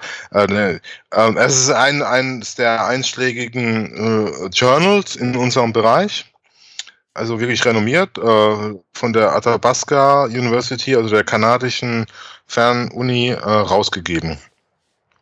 Äh, und genau, in dem Artikel geht es jetzt auch um ein Thema, das uns sehr am Herzen liegt und über das wir uns schon öfter beklagt haben, was weil es ja unserer Meinung äh, unterkomplex behandelt wird, nämlich um das Schlagwort Open Educational Practices, OEP. Und in dem Artikel ähm, stellt Catherine Cronin eine Studie vor, wo es darum geht, äh, wie wird denn OEP überhaupt im Kontext der Lehre eingesetzt. Und das ist ähm, Teil ihrer, ihres PhDs. Äh, dann macht man verschiedene Studien und das ist, war glaube ich die erste, also hinten raus wird es, wird, äh, schreibst du das glaube ich nochmal, mhm. dass das die erste Studie ist. Genau. Und der Artikel ähm, behandelt dann ebenso das Thema ähm, Openness in, in Education auf allgemeine Art und was mir da äh, gut gefällt, ist auch ähm, diese, der Versuch, das ein bisschen zu theoretisieren, mit Hilfe dann von so ähm, sozialen Theorien. Also da, da hat sie dann was, wo sie sagt, mit dem könnte man das so ein bisschen diskutieren. Und das lag mir ja auch immer in meiner eigenen Arbeit am Herzen. Ich bin ja da immer mehr auf Bildung gegangen, auf Bildungstheorie und Bildungsphilosophie, habe das versucht damit ähm, zu bearbeiten. Sie hat jetzt eine andere Theorie, äh, genommen, um das einfach so ein bisschen zu, zu ähm, fundieren, was ich immer total wichtig finde, weil es dir einfach so eine Brille gibt oder mal Werk oder Denk, Denkwerkzeuge an die Hand gibt, das ein bisschen besser zu diskutieren. Und ähm, dann, dann äh, was ich auch gut fand, war so diese, diese Aufzählung der verschiedenen Open-Varianten. Ich habe ja da vor einem Jahr damals einen Artikel, also wo ich auch versucht habe, das ein bisschen auseinanderzunehmen, dazu geschrieben und das ist so ein bisschen ähnlich, aber auch anders da. Ich habe da auch an, an diese, was, was wir auch behandelt haben bei Towards Openness oder die uh, Drivers of Open, gedacht, weil da finde ich, das, da, da müssen wir halt gesondert nochmal drüber sprechen. Aber das ähm, ist, ist ähm, obwohl es ja ein einschlägiges Journal ist, ne, iRodel, und es eigentlich von Expertinnen und Experten gelesen wird und die eigentlich schon sehr vertraut sein müssten mit Openness. Nichtsdestotrotz macht es halt nochmal hier diesen, diesen Range auf und sagt, ähm, Openness äh, in Education kann Folgendes bedeuten. Also zum ersten eben diese Open Admission. Das ist so dieses ähm, äh, wen lasse ich überhaupt rein? Also wenn man Bildung äh, betrachtet, muss es ja irgendwann anfangen, oder du machst ja Bildung bei einer Institution, mhm. bei einer Universität und da gibt's eben die Open Universities. Äh, das das äh, Flaggschiff ist ja die Open University in Großbritannien, in Milton Keynes, die ja 1969 gegründet wurde. Fünf Jahre später die äh, Fan-Uni in Hagen, was aber keine Open University ist. Ne? Das, das, die haben ja, also die Open Universities zeichnen sich dadurch aus, dass jeder rein kann, ohne formelle Bildungsnachweise, äh, Zugangsberechtigung, Abitur und dergleichen. Bei der Fan-Uni brauchst du das. Äh, also deswegen ist ja die Fan-Uni keine Open University. Aber es gibt dann eben äh, und, und äh, ganz viele Open Universities mittlerweile und äh, die in UK war ja dann das Role Model für die, für die ganzen dann in, in, in aller Welt. Das ist das eine und das andere ist dann ähm, äh, was eher so neueres Thema ist, wenn es darum geht, OpenS3 ähm, zu bezeichnen. Also mhm. kann ich, da geht es ja um digitale Ressourcen, deswegen neueres Thema, äh, im Internet zu ähm, Verfügung stehende Videos, äh, wie jetzt diese TED Talks oder von Khan Academy, Screencast oder MOOCs, die sind ähm, frei zugänglich und deswegen ja bei MOOCs, ne, Massive Open Online-Kurs, ne, werden ja da auch der Open Education Bewegung zugerechnet, obwohl äh, es ja da auch berechtigte Kritik gibt, was wirklich Openness betrifft, ne, mhm. weil es macht sie ja hier deutlich, sagt, da geht es eben um den Kostenaspekt, ne, ich muss nichts zahlen und kann dann eben teilnehmen, aber bei der ganzen Open-Debatte geht es ja auch immer um Reduktion von Hürden. Also äh, Demokratisierung von Bildung, äh, die Chance erhöhen, dass mehr Leute teilhaben können an Bildung. Und wenn du das kostenfrei machst, dann hast du halt die Chance erhöht. Ja. Mhm. Und genau, und dann kommen noch ähm, die Punkte OER, also Open Educational Resources, und darauf aufbauend, was ja immer so eingeführt wurde, ähm, ab zwei, also der, der meistzitierteste Artikel ist ja der von Ulf Ehlers von 2011 mit diesem Opal-Projekt, äh, wo, wo er eben sagt, OEP, also Open Educational Practices, ist, geht darum geht's um, um die Verwendung von OER im Kontext von Lehre und auch mit dem Ziel, Lehre besser zu machen. Und da haben wir uns ja auch schon stundenlang drüber aufge abgearbeitet. Ne, das ist also meiner Meinung nach auch eine ziemlich ja, schwammige, nicht gut operationalisierte Definition einfach ist. Ne? Aber ich, also ich kenne ja so die Entwicklungsgeschichte, weil ich ja OER schon lange kenne und ähm, deswegen, also das wurde halt von so einem Spirit getragen, ne? ähm, OER an sich super Sache, ne, frei zugängliche Ressourcen, aber es reicht nicht. Ne? Wir müssen, wir müssen die, ähm, die Studiengänge oder die Ausbildungsmodalitäten, die, die Art und Weise des Lehrens und Lernens ändern. Da hat man immer gesagt, es muss jetzt hier diesen, diesen Paradigmenwechsel geben, weg von dieser Frontalvermittlung. Irgendein ja. schlauer Mensch steht auf der Bühne, ne, der Sage on the Stage. Wir müssen hin zu Coaches, Facilitators, ne, dann eben dieser Guide on the Side. Findest du in jedem Artikel immer drin. Das fand ich auch mal ziemlich unreflektiert einfach.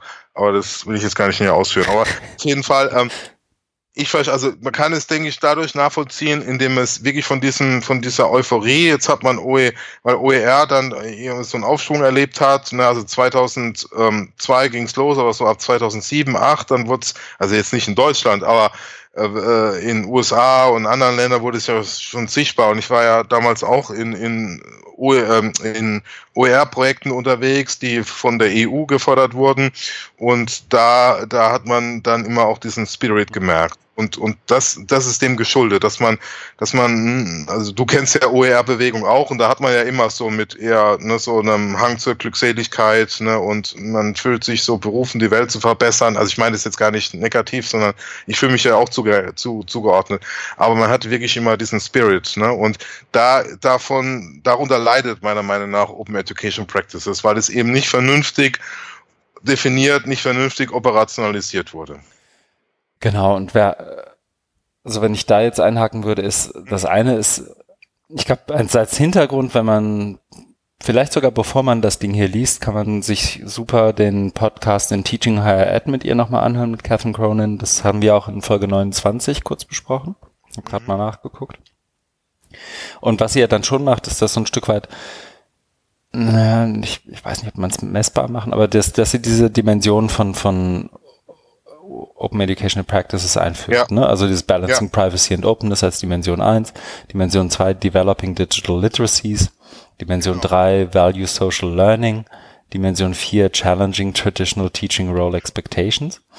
Und das, also das zum einen und zum anderen, jetzt gucke ich gerade mal, ich glaube, wir hatten es damals in den Show Notes. Aber wenn ich da gerade mal ganz kurz so zurückhaken mhm. ähm, darf, ähm, das, ähm, das hätte ich jetzt noch versucht auszuführen, nämlich mhm. das ist das, das ist, finde ich auch das Tolle dann an, an, an Ihrem Artikel, dass er eben jetzt genau diese äh, von dir genannten mhm.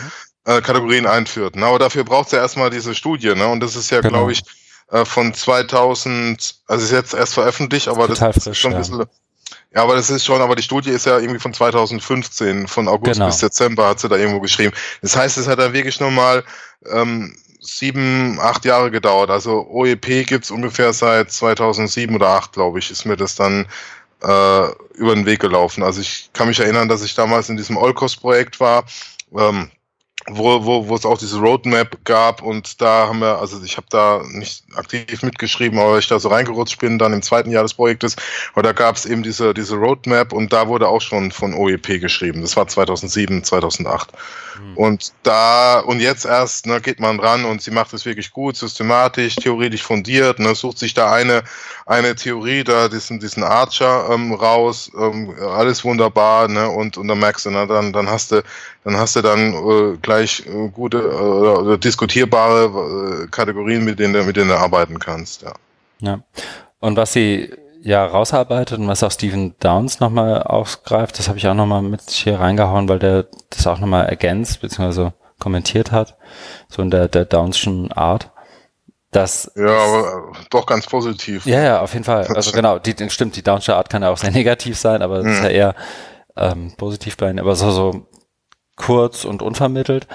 Um, it is impossible to draw a clear boundary between educators who do and do not use OEP.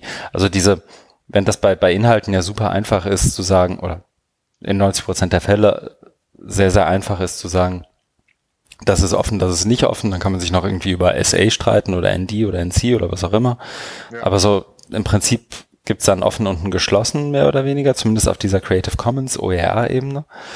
Ähm, ja. Während das ja bei den OEP, also den Practices, überhaupt nicht so ist und dass das eben wahnsinnig kontextuell ist. Ne? Und das habe ich auch gerade nochmal rausgesucht ähm, dass sie ja nicht nur diese Dimensionen aufmacht, sondern dass sie noch diese vier Adjektive auch immer hat. Und ich habe jetzt, ich glaube, sie zweimal vortragen sehen und mich ein paar Mal mit ihr unterhalten. Und diese vier Adjektive spielen da schon eine große Rolle, weil das eben gerade diese Practices halt auch was sehr Persönliches sind. Ne? Und ähm, die, die, dieses complex, personal, contextual, continuously negotiated Genau. Also spätestens in dem Moment, wo du continuously negotiated liest, weißt du, das kannst du nicht hundertprozentig klar umreißen und das ist mal nee. so und mal so. Ne? Genau.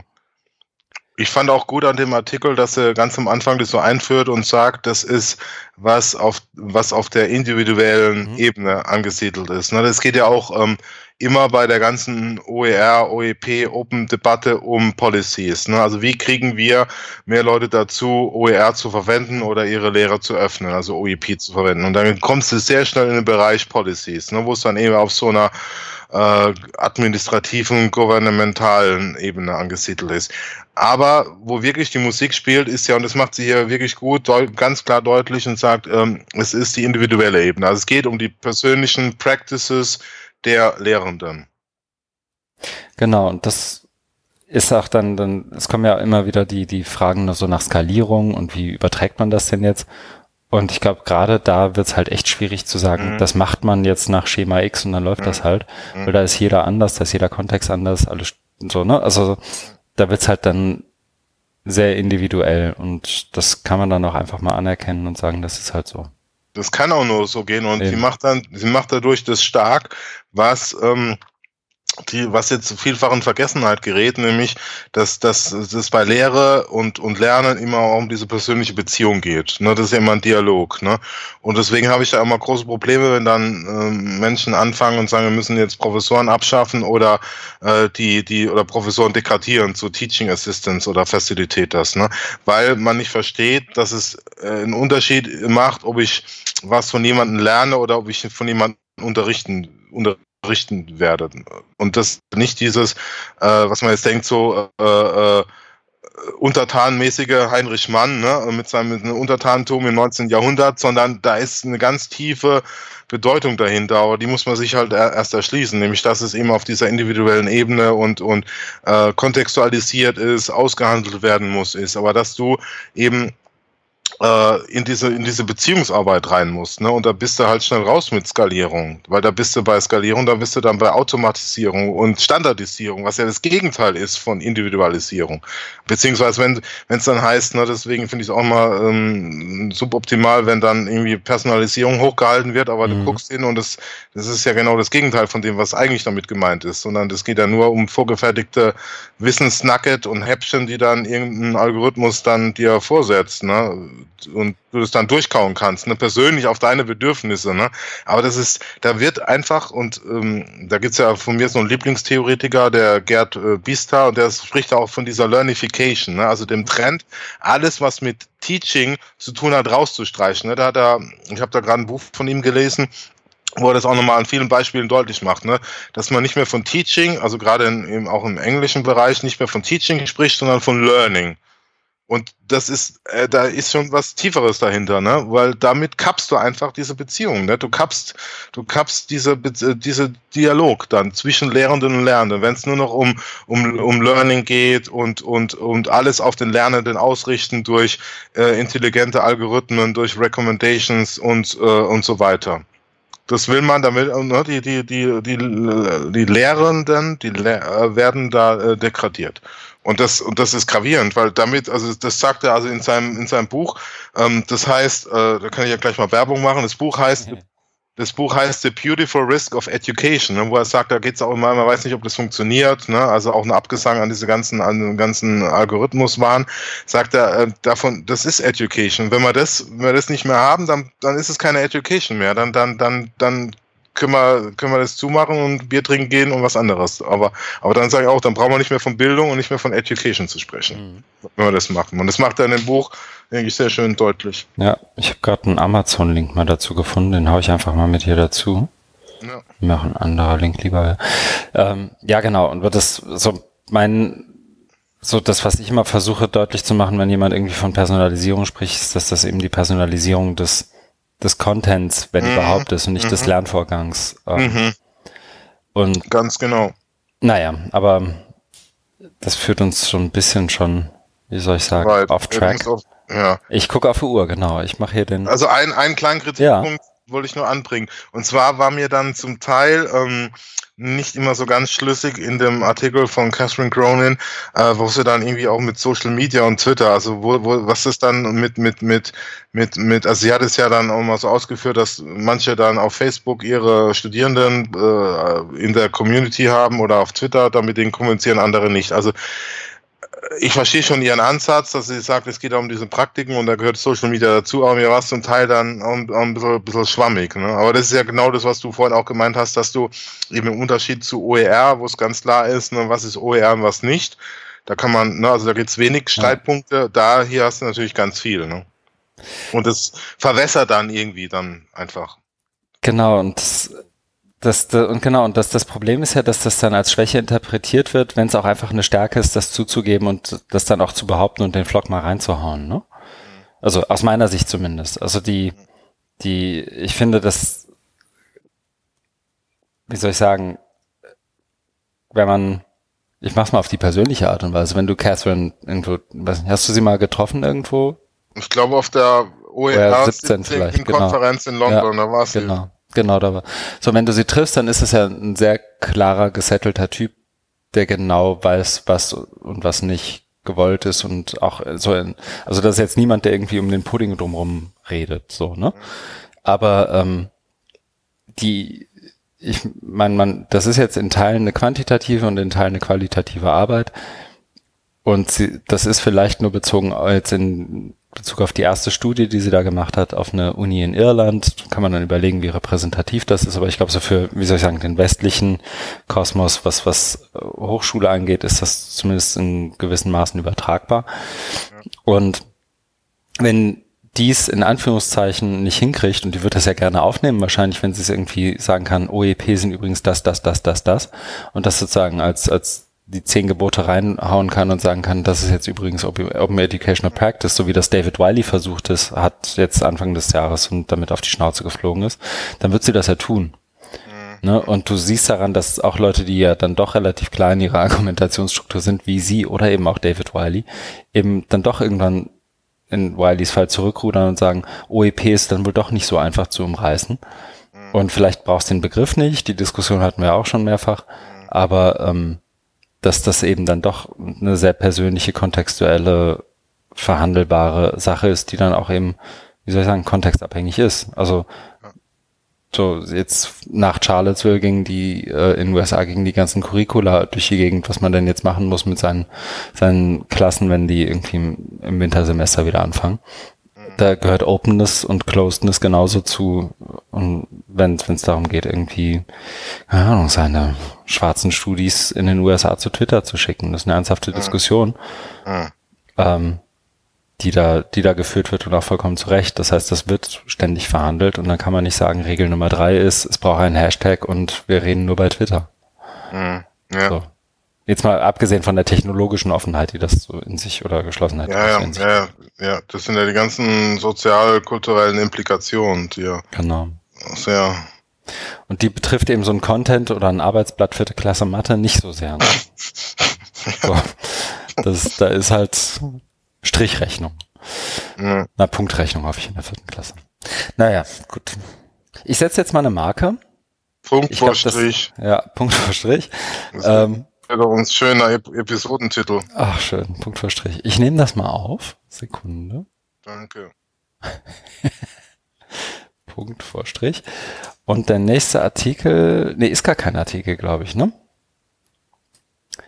Äh, nee, ist, das ist genau, das ist die, wie, genau, das ist die so Keynote. Mhm. Achso, nee, entschuldige, ja, das war die Keynote, ja, ich bin genau. schon eins weiter. Ja, das, ich glaube, das geht auch schnell, weil das muss man tatsächlich, also ich finde, das kann ich nur so ganz schwer wiedergeben. Aber es war jetzt das Digital Pedagogy Institute, einmal in Fredericksburg, Virginia und einmal in Vancouver. Ähm, was eben von, das kommt bei uns ja auch öfter mal so hoch, das äh, Hybrid Pedagogy Journal, das Digital Pedagogy Lab, die ja zusammenhängen wiederum. Die veranstalten einmal im Jahr dieses, ist, eigentlich müsste man es schon fast Summer School nennen, aber es ist halt dieses Institut, das geht für fünf Werktage, glaube ich. Ähm, und da wird wirklich intensiv in verschiedenen Strängen durch die, über die Tage hinweg gearbeitet und es gibt natürlich auch jeweils am Tag eine, eine Keynote, einen Vortrag und eben auch eine Closing Keynote. Und ich wollte eigentlich Virtually Connecting machen, war dann eben, ich glaube, ich habe es letztes Mal auch erzählt, tierisch krank, aber hat versucht, mir zumindest mal so ein paar Keynotes anzugucken und bin witzigerweise mit der Closing Keynote von Chris Gilliard und Mahabali eingestiegen. Und ich habe im Nachhinein festgestellt, dass es ein super Einstieg war, um sich das Ganze mal so zu erschließen, also sozusagen hinten mhm. anzufangen, mhm. weil mhm. die es geschafft haben, in ihrer Keynote Aspekte aufzunehmen, die so im Verlauf der Woche immer wieder hochkamen und die auch wiederum zu verarbeiten und neu, neu ins Spiel zu bringen. Das ist, glaube ich, an mancher Stelle wirkt das gerade so für den gesetzten Mitteleuropäer ein bisschen befindlichkeitsfixiert und esoterisch, mhm. glaube ich. Aber ähm, es ist auf jeden Fall den Blick wert, weil ähm, da auch zu, zu Themen, die uns hier in Deutschland dann durchaus betreffen, wirklich gute Perspektiven und Beiträge kommen. Also das einfach nur als, als Empfehlung, ohne das jetzt dick besprechen zu müssen. Der YouTube-Link ist drin und Maha hat inzwischen auch zwei Blogbeiträge dazu gemacht, ähm, die nur im Ansatz mit dem mit der Keynote zu tun haben, aber vielleicht als Kontext nochmal hilfreich sind. Okay. Und im Sinne der Zeit kommt hier die Kapitelmarke. Es sei denn, du hast jetzt irgendwas. Sorry, ich wollte dich nicht. Nein, nein, nein, nein, nein, nein. Ah. okay. Das war ausreichend.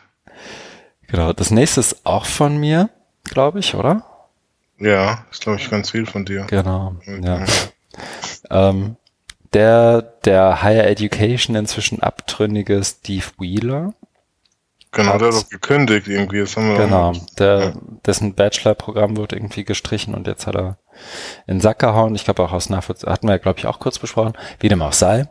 Der hat das neue Buch von Kathy Davidson, die wir glaube ich im Podcast noch nie hatten, aber mhm. mhm. die da auf jeden Fall hingehört, weil sie, also Kathy Davidson ja schon eine so der derjenigen ist, die sich gerade so zu, zu alles von Connected Learning, aber auch zur Rolle von Universität und wie funktioniert Lehre und Lernen mit digitalen Methoden, was heißt das jetzt für uns alle, ähm, gut und umfassend beschäftigt. Und die hat ein neues Buch, das bald rauskommt, namens The New Education, ähm, mit dem dann doch reißerischen Untertitel How to Revolutionize the University to Prepare Students for a World in Flux.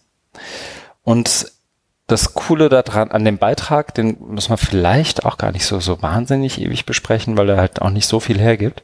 Nee. Aber es ist ein, ich fand es ganz cool, weil es so, so ein, schon fast wie so eine Art Lesehilfe verstanden werden kann für das Buch, wenn es dann mal später rauskommt.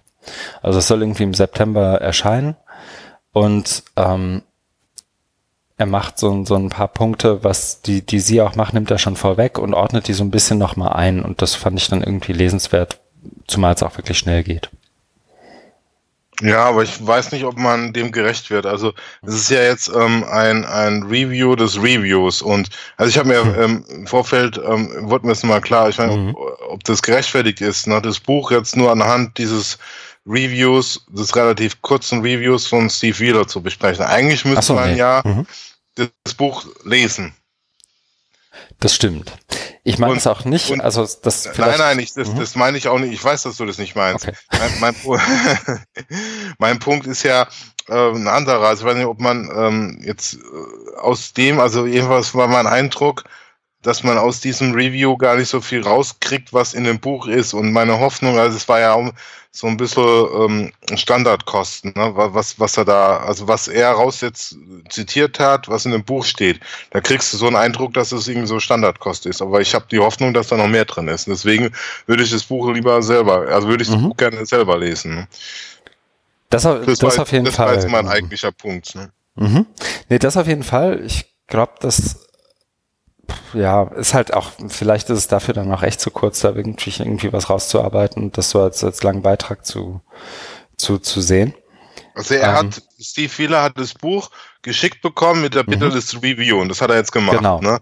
Und ja, vielleicht ist das, also könnte man ausführlicher oder auch kritischer, also ja, aber ich weiß, das ist nicht immer einfach. Ich habe ja auch schon so gereviewt und deswegen weiß ich, dass es nicht so einfach ist. Ja. Ja, aber also da wirklich einen, einen, einen Eindruck zu finden, ist schwierig. Und ich habe da jetzt eher so einen schiefen Eindruck, also beziehungsweise keinen Eindruck, wo ich sage, okay, das, ne, ja, jetzt weiß ich, was da drin steht, sondern es, ja, würde ich lieber selber lesen. Mhm. Ich, mein Gefühl ist, dass das Buch sehr, also nach dem, was ich hier lese, aber das mag total falsch sein, insofern unterstützt es deinen Punkt eigentlich, ist, dass das so ein Stück weit ein Einführungsding ist, im Sinne von, da gibt's jetzt was Digitales, also in Anführungszeichen jetzt, ähm, und das macht was mit, mit Bildung und Higher Education und das ist sozusagen als Einführungswerk, dass du auch ohne Probleme jemanden geben kannst, der sich damit vorher noch nicht beschäftigt hat. Ja, aber das wäre auch schade, wenn das so wäre, weil mit dieser Revolutionsmetapher habe ich so verstanden, dass man das auch aus der Bildung selber heraus deuten mhm. kann ne? und eben nicht Technik ähm, getrieben determiniert. Genau, das, das ist ja auch einer der wenigen Punkte, die er hier auch so wiedergibt. Ne? Ja, ja, genau. Dass ähm, das, das, das, das Technologie wiederum, ja, das hat mich neugierig gemacht mhm. und deswegen würde ich dann das Buch gerne, äh, das habe ich schon dreimal gesagt, ja, selber gerne lesen. Dann setze ich hier mit einer Kapitelmarke und wir warten bis September. Ah, ich gebe dir bis Oktober und dann machen wir hier unseren. Ja. Ist doch super. Kommen wir schnell durch. Haha. Dann das nächste ist auch nichts Geschriebenes, also oder andersrum nur in Teilen Geschriebenes Ich glaube, da gibt's ja dann immer noch mal ein Transkript auch. Ähm, das ist der Forschergeist-Podcast Nummer 48, in dem Christoph Korves von Tim Pritloff untersucht wurde, äh, nicht untersucht, sondern interviewt wurde. untersucht vielleicht auch. Ja. Ist, ist aber Audio schwierig. Ähm, und das ist ja auch von mir und ich, ich fange mal an, so ein Stück weit einen Einblick zu geben. Ist definitiv dicke Hörempfehlung, dauert eine Stunde 24, die niemand bereuen wird. Ähm, weil, und das ist sozusagen was, was uns ja auch ein Stück weit implizit oder na, eigentlich explizit so im Laufe der letzten zwei, drei Folgen vorgeworfen wurde, dass wir so ein bisschen die Meckerfritzen sind und nicht zeigen, wie es geht. Das ist was, was ich ohnehin von mir weisen würde, aber ähm, deswegen fand ich es allein deswegen schon mal gut, dass wir jetzt auch hier was haben, was man, man sich mal angucken kann und sagen, drauf zeigen kann und sagen kann, guck mal, so geht's doch. Mhm. Weil ich finde, das Modell, das Christoph Korbes da, da fährt in Kiel mit ähm, der Art und Weise, wie er Lehre versteht und auch Universität versteht, als ein Ort, an dem in Anführungszeichen Community passiert und ein Austausch passiert. Ähm, und auch die, die, wie soll ich sagen, die Vision, die er da aufmacht von, von der Universität in dem Podcast, finde ich eigentlich gut. Das ist natürlich im Podcast immer noch mal ein bisschen verkürzter, auch bei 1.24, als das, als er das wahrscheinlich meint. Aber auch so in der Tim Pritlaffschen Art gut nachgefasst und auch sozusagen mit langer Leine reden lassen und das Ganze lange hergeleitet an der Biografie von ihm selber. Ähm, das ist schon echt empfehlenswert, da mal reinzuhören, weil es eben so, und das ist ja auch die, der Titel des, des Podcasts, ihm um die Zukunftsmacher, also auf Englisch die, die Changemaker geht und die letztendlich auszubilden. Also nicht ein, auszubilden mag da vielleicht sogar schon falsch sein, sondern denen Raum zu geben, in dem sie sich ausprobieren können. Ja, ja. Was er grundsätzlich an Lehre gerade im Uni- und Hochschulbereich auch kritisiert, dass es daran ja, mangelt, die Leuten jenseits von irgendeiner Art von Content-Vermittlung ähm, irgendwie was, was mitzugeben und, und denen auch einen Raum zu geben, in dem sie sich ausprobieren können. Also diese ganze Lab-Idee, die, die ja immer, die jetzt gerade so dieses Jahr, glaube ich, auch nochmal stärker kommt, die, die Makerspaces, Innovation Labs, alles was, was da gerade so, ähm, ja auch, auch, wozu ja auch geschrieben wird, das macht er eigentlich schon länger und das probiert er auch ganz uneitel in verschiedenen Formaten aus, von dem Diversity MOOC bis zu der eigenen Lernplattform, die dann ein paar Stärken, ein paar Schwächen hat, bis zu Vor-Ort-Seminaren und irgendwelchen Social Entrepreneurship-Ausgründungen aus seinen Studiengängen. Also er ist ja im Bereich Geografie, oder? Genau, er ist. In, in Geografie und Medien. Genau, also er ist so von. Das sollte man vielleicht noch dazu sagen. Ja, genau, das, das stimmt. Also er ist einerseits ähm, durch seine persönliche Geschichte sozusagen als, als Dokumentarfilmer so ein Stück weit, wie soll ich sagen, Medien nicht nur affin, sondern auch ein Stück weit darüber hinaus. Aber andererseits auch einer derjenigen, die so als ersten äh, die die ganzen, wie sagt man denn, ähm, diese GPS-Vermessungen in der Geografie so so in den 90ern Geodata Projects letztendlich viel gemacht haben, aber auch lange auf der Suche war, glaube ich, nach so seinem Studiengang und wie er das so machen, also was, was ihn tatsächlich ähm, dann interessiert, was, was für ihn was ist. Hat, glaube ich, auch ein paar Sachen ausprobiert, die dann, das merkt man auch gerade so im Podcast, die dann doch nicht so was für ihn waren. Und also ich, habe, ich glaube, zweimal mit ihm gesprochen, zwei oder dreimal und fand auch die Gespräche mit ihm so zu der Art und Weise, wie man Online-Lehre versteht, was die können muss, was sie nicht können muss, ähm, das ist eigentlich schade, dass wir es äh, nie hingekriegt haben, da uns mal irgendwie zusammenzuhocken und zu überlegen, was man dann zusammen mal machen könnte. Mhm. Aber das führt jetzt auch schon zu paar dicke Hörempfehlungen, jedenfalls der Podcast. Danke dafür. Jo. Oh, kann man auch mal sagen. Ja, gerne. Das ist ja nett. Ähm, wenn du nichts mehr hast, würde ich direkt weiterspringen. Nee, ich bin leider noch nicht durch mit dem Podcast. Okay. Deswegen, äh, da, da, da, dafür auch nochmal danke für deine Ausführung. Ja. Können wir beim nächsten Mal vielleicht nochmal aufnehmen, weil da steckt wirklich ja, was drin. Ja, ich habe noch die Hälfte, glaube ich, von mir, aber mhm. ja, mache ich. Das nächste ist ein bisschen weniger. Das hat mich gewundert, dass du SAP ähm, da, ich habe gedacht, was denn jetzt? Das ist ja ganz durchgedreht. Ja, jetzt, jetzt ich. Aber ich habe mich drauf eingelassen und habe es gelesen. Mhm. Und was hältst du davon? Äh, ja, klar strukturiert, ähm, ähm, äh, von, äh, angenehm äh, unaufgeregt. Also genau, von was reden wir denn? Es geht um einen Artikel, der heißt Chatbots as Teaching Assistants, Introducing a Model for Learning Facilitation by AI Bots. Ja. Das ist auf dem Blog von SAP oder SAP.com äh, veröffentlicht. Du machst das wunderbar dem Medium entsprechend. Sehr gut. Ähm. Und ähm, da geht's, also ein kurzer, knapper Artikel, wo aber ähm, ja auch meinungsstark ist, also wo Punkte klar gemacht werden, also ähm, mit diesem Chatbots sind in aller Munde, gibt diverse Anbieter, ähm, die, die APIs werden geöffnet, man kann damit rumexperimentieren, da kommt gleich die Frage, ja, wie intelligent sind denn die ganzen Chatbots? Sind sie noch gar nicht, sind überhaupt noch nicht intelligent. Ähm, dann wird auch verwiesen auf ähm, Weizenbaum, ne, einen sehr bekannten Theoretiker, der sich da ja viel mit beschäftigt hat, auch sehr schöne Bücher geschrieben hat. Und natürlich den, den Turing-Test und, und so weiter und so weiter. Und eigentlich sind wir jetzt drüber hinaus, ne, es sind ja 40 Jahre vergangen oder noch mehr seit Turing und Weizenbaum. Und dann die Fragen, ne, wie weit ist jetzt Machine Learning schon, schon äh, fortgeschritten, ne, dass man eben äh, durch vor gefertigte Antworten da bessere Rückmeldung geben kann und dann eben sowas wie ähm, IBM Watson, dass sie jetzt sogar im Jeopardy ähm, gewinnen können. Und dann geht's weiter hier mit einem Professor As Ashok Girl, Go, ja, mhm. nicht, wie er ausspricht. Und der hat, ähm, der hat da jetzt einen ähm, Chatbot äh, programmiert für Studierende.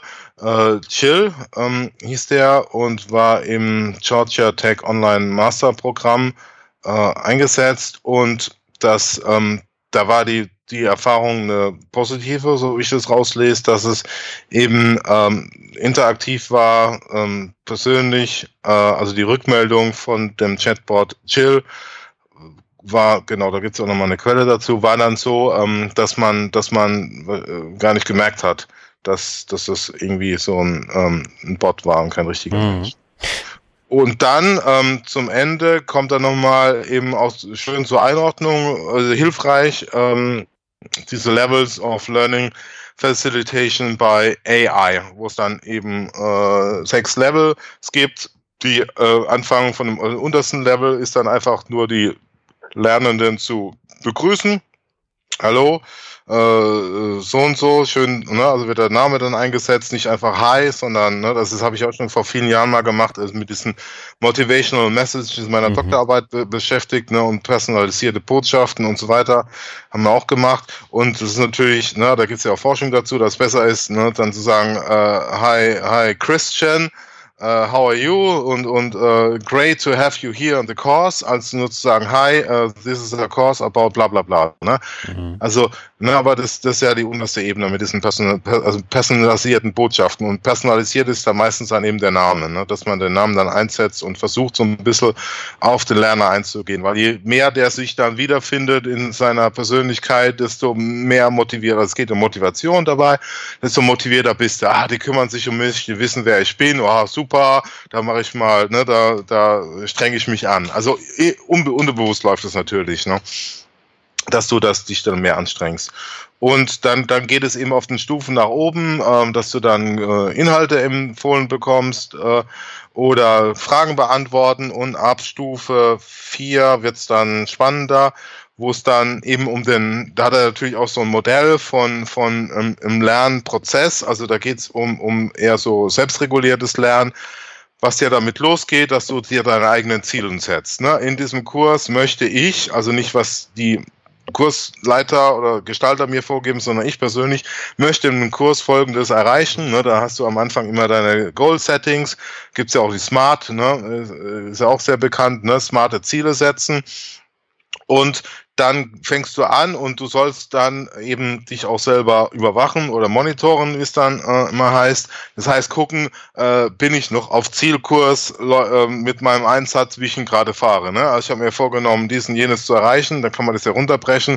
Das heißt, im Schnitt muss ich pro Woche drei Stunden lernen und dann kann man ja ganz einfach überprüfen. Jetzt sind zwei Wochen rum und ich habe nur eine Stunde gelernt, also bin ich im Minus, müsste ich irgendwas, ne? das sind ja auch diese klassischen kybernetischen Modelle, wo du dann eben aus einen Soll-Ist-Abgleich machst und kannst dann gucken, okay, da muss ich, da müsste ich noch mehr machen. Und so ein ähm, so ein AI ähm, Teaching ähm, Bot könnte dann eben die Lerner assistieren beim, beim Ziele setzen, ne? dass du guckst, sind die Ziele überhaupt realistisch erreichbar, also smart formuliert. Ne? Und gucken ab und zu, ne? also ich habe das vor vielen Jahren wirklich alles schon mal gemacht, dann mit der Selbstregulationsforschung und dann sich, äh, wir haben dann auch mit so Prompts gearbeitet, also wenn die dann am Lernen sind, dass du ab und zu so Prompts bekommst, ne, wo einfach irgendwas aufpoppt. Das waren halt damals noch bescheidene Mittel, äh, nicht so advanced wie heute, ne, wo du dann Prompts bekommst und dann gefragt wird, ja, bist du noch auf Zielkurs oder nicht. Ne? Und da, weil eben du dann die, die, die, die Zielverfolgung im Blick hast, genau. Und ähm, auf Level 5 wäre dann sowas wie ähm, äh, Feedback geben und es sollte natürlich dann auf den jeweiligen Lernfortschritt gemünzt sein. Also wenn du jetzt merkst, also wenn, wenn rauskommt, ich bin jetzt mit drei Stunden im Minus bei meinem Lernverhalten, dass dann eben das Feedback gegeben wird, ja, ähm, dann, dann musst du jetzt deinen Einsatz erhöhen und vielleicht dann irgendwie ja Tipps geben, wie man das machen kann ja, das wäre dann eben dieses Feedback geben, also dass die Lerner sich dann auch irgendwie wiederfinden und motiviert geben, um weiterzulernen. Darum geht's ja. Weil das Lernen kannst du ja noch nicht, also es wäre, ja, das ist vielleicht ein anderes Thema, aber das Lernen kannst du ja nicht ab, abnehmen, ne? sondern es geht ja immer nur um die Motivation. Lernen muss ja immer noch zum Glück, ne? Irgendwann lernen die Roboter für uns und wir bekommen das dann irgendwie ein, ja, darüber will ich, ich glaube, da brauche ich noch ein Bier, um darüber nachzudenken. Und auf Stufe 6 kommt dann eben so die, die Königsdisziplin, ähm, die Kür, das Filetstück ist dann eben das individuelle Lerner-Coaching. Äh, ne? Also, dass du ähm, die Historie kennst, also den, den Lernweg, den Lernfortschritt und da ähm, das analysierst, was sind die ähm, Bedarfe, ähm, was wollte ich eigentlich machen, was sind die Mittel und so weiter, ne? was ja ein aufwendiger Prozess ist, also eine, eine, eine fundierte Analyse voraussetzt und nicht einfach nur sagen, ja, jetzt lern mal drei Stunden mehr, du Dämel, sondern äh, auch auf irgendwie äh, individuelle ähm, Hintergründe, also das sind wir wieder, was vorhin bei dem Aufsatz von Catherine Cronin war, eben diesen äh, kontextualisiert und, und, und personally, constantly, personally ne negotiated. Ne? Darum geht's ja. Ne? Und das ist halt wahnsinnig komplex. Ne? Weil du musst ja dann eben wissen, was da gerade los ist. Die Oma, Oma gestorben oder ne, beim, bei, bei der Arbeit mehr, mehr los. Deswegen bin ich jetzt hinten dran. Ne?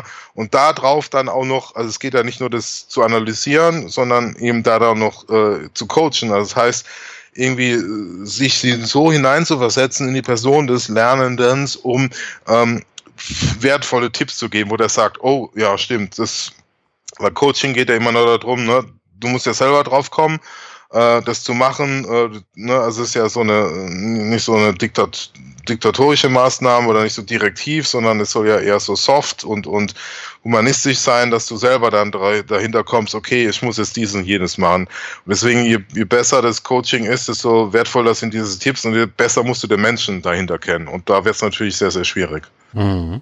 Deswegen sagt er dann auch ähm, im Outlook, also im Ausblick, dass die meisten äh, Teaching Assistants äh, im Moment sich auf die Stufen eins bis drei, also bis, bis zu drei war, war Fragen beantworten. Ne? Also Welcome äh, Nummer eins, hallo, schön, dass du da bist.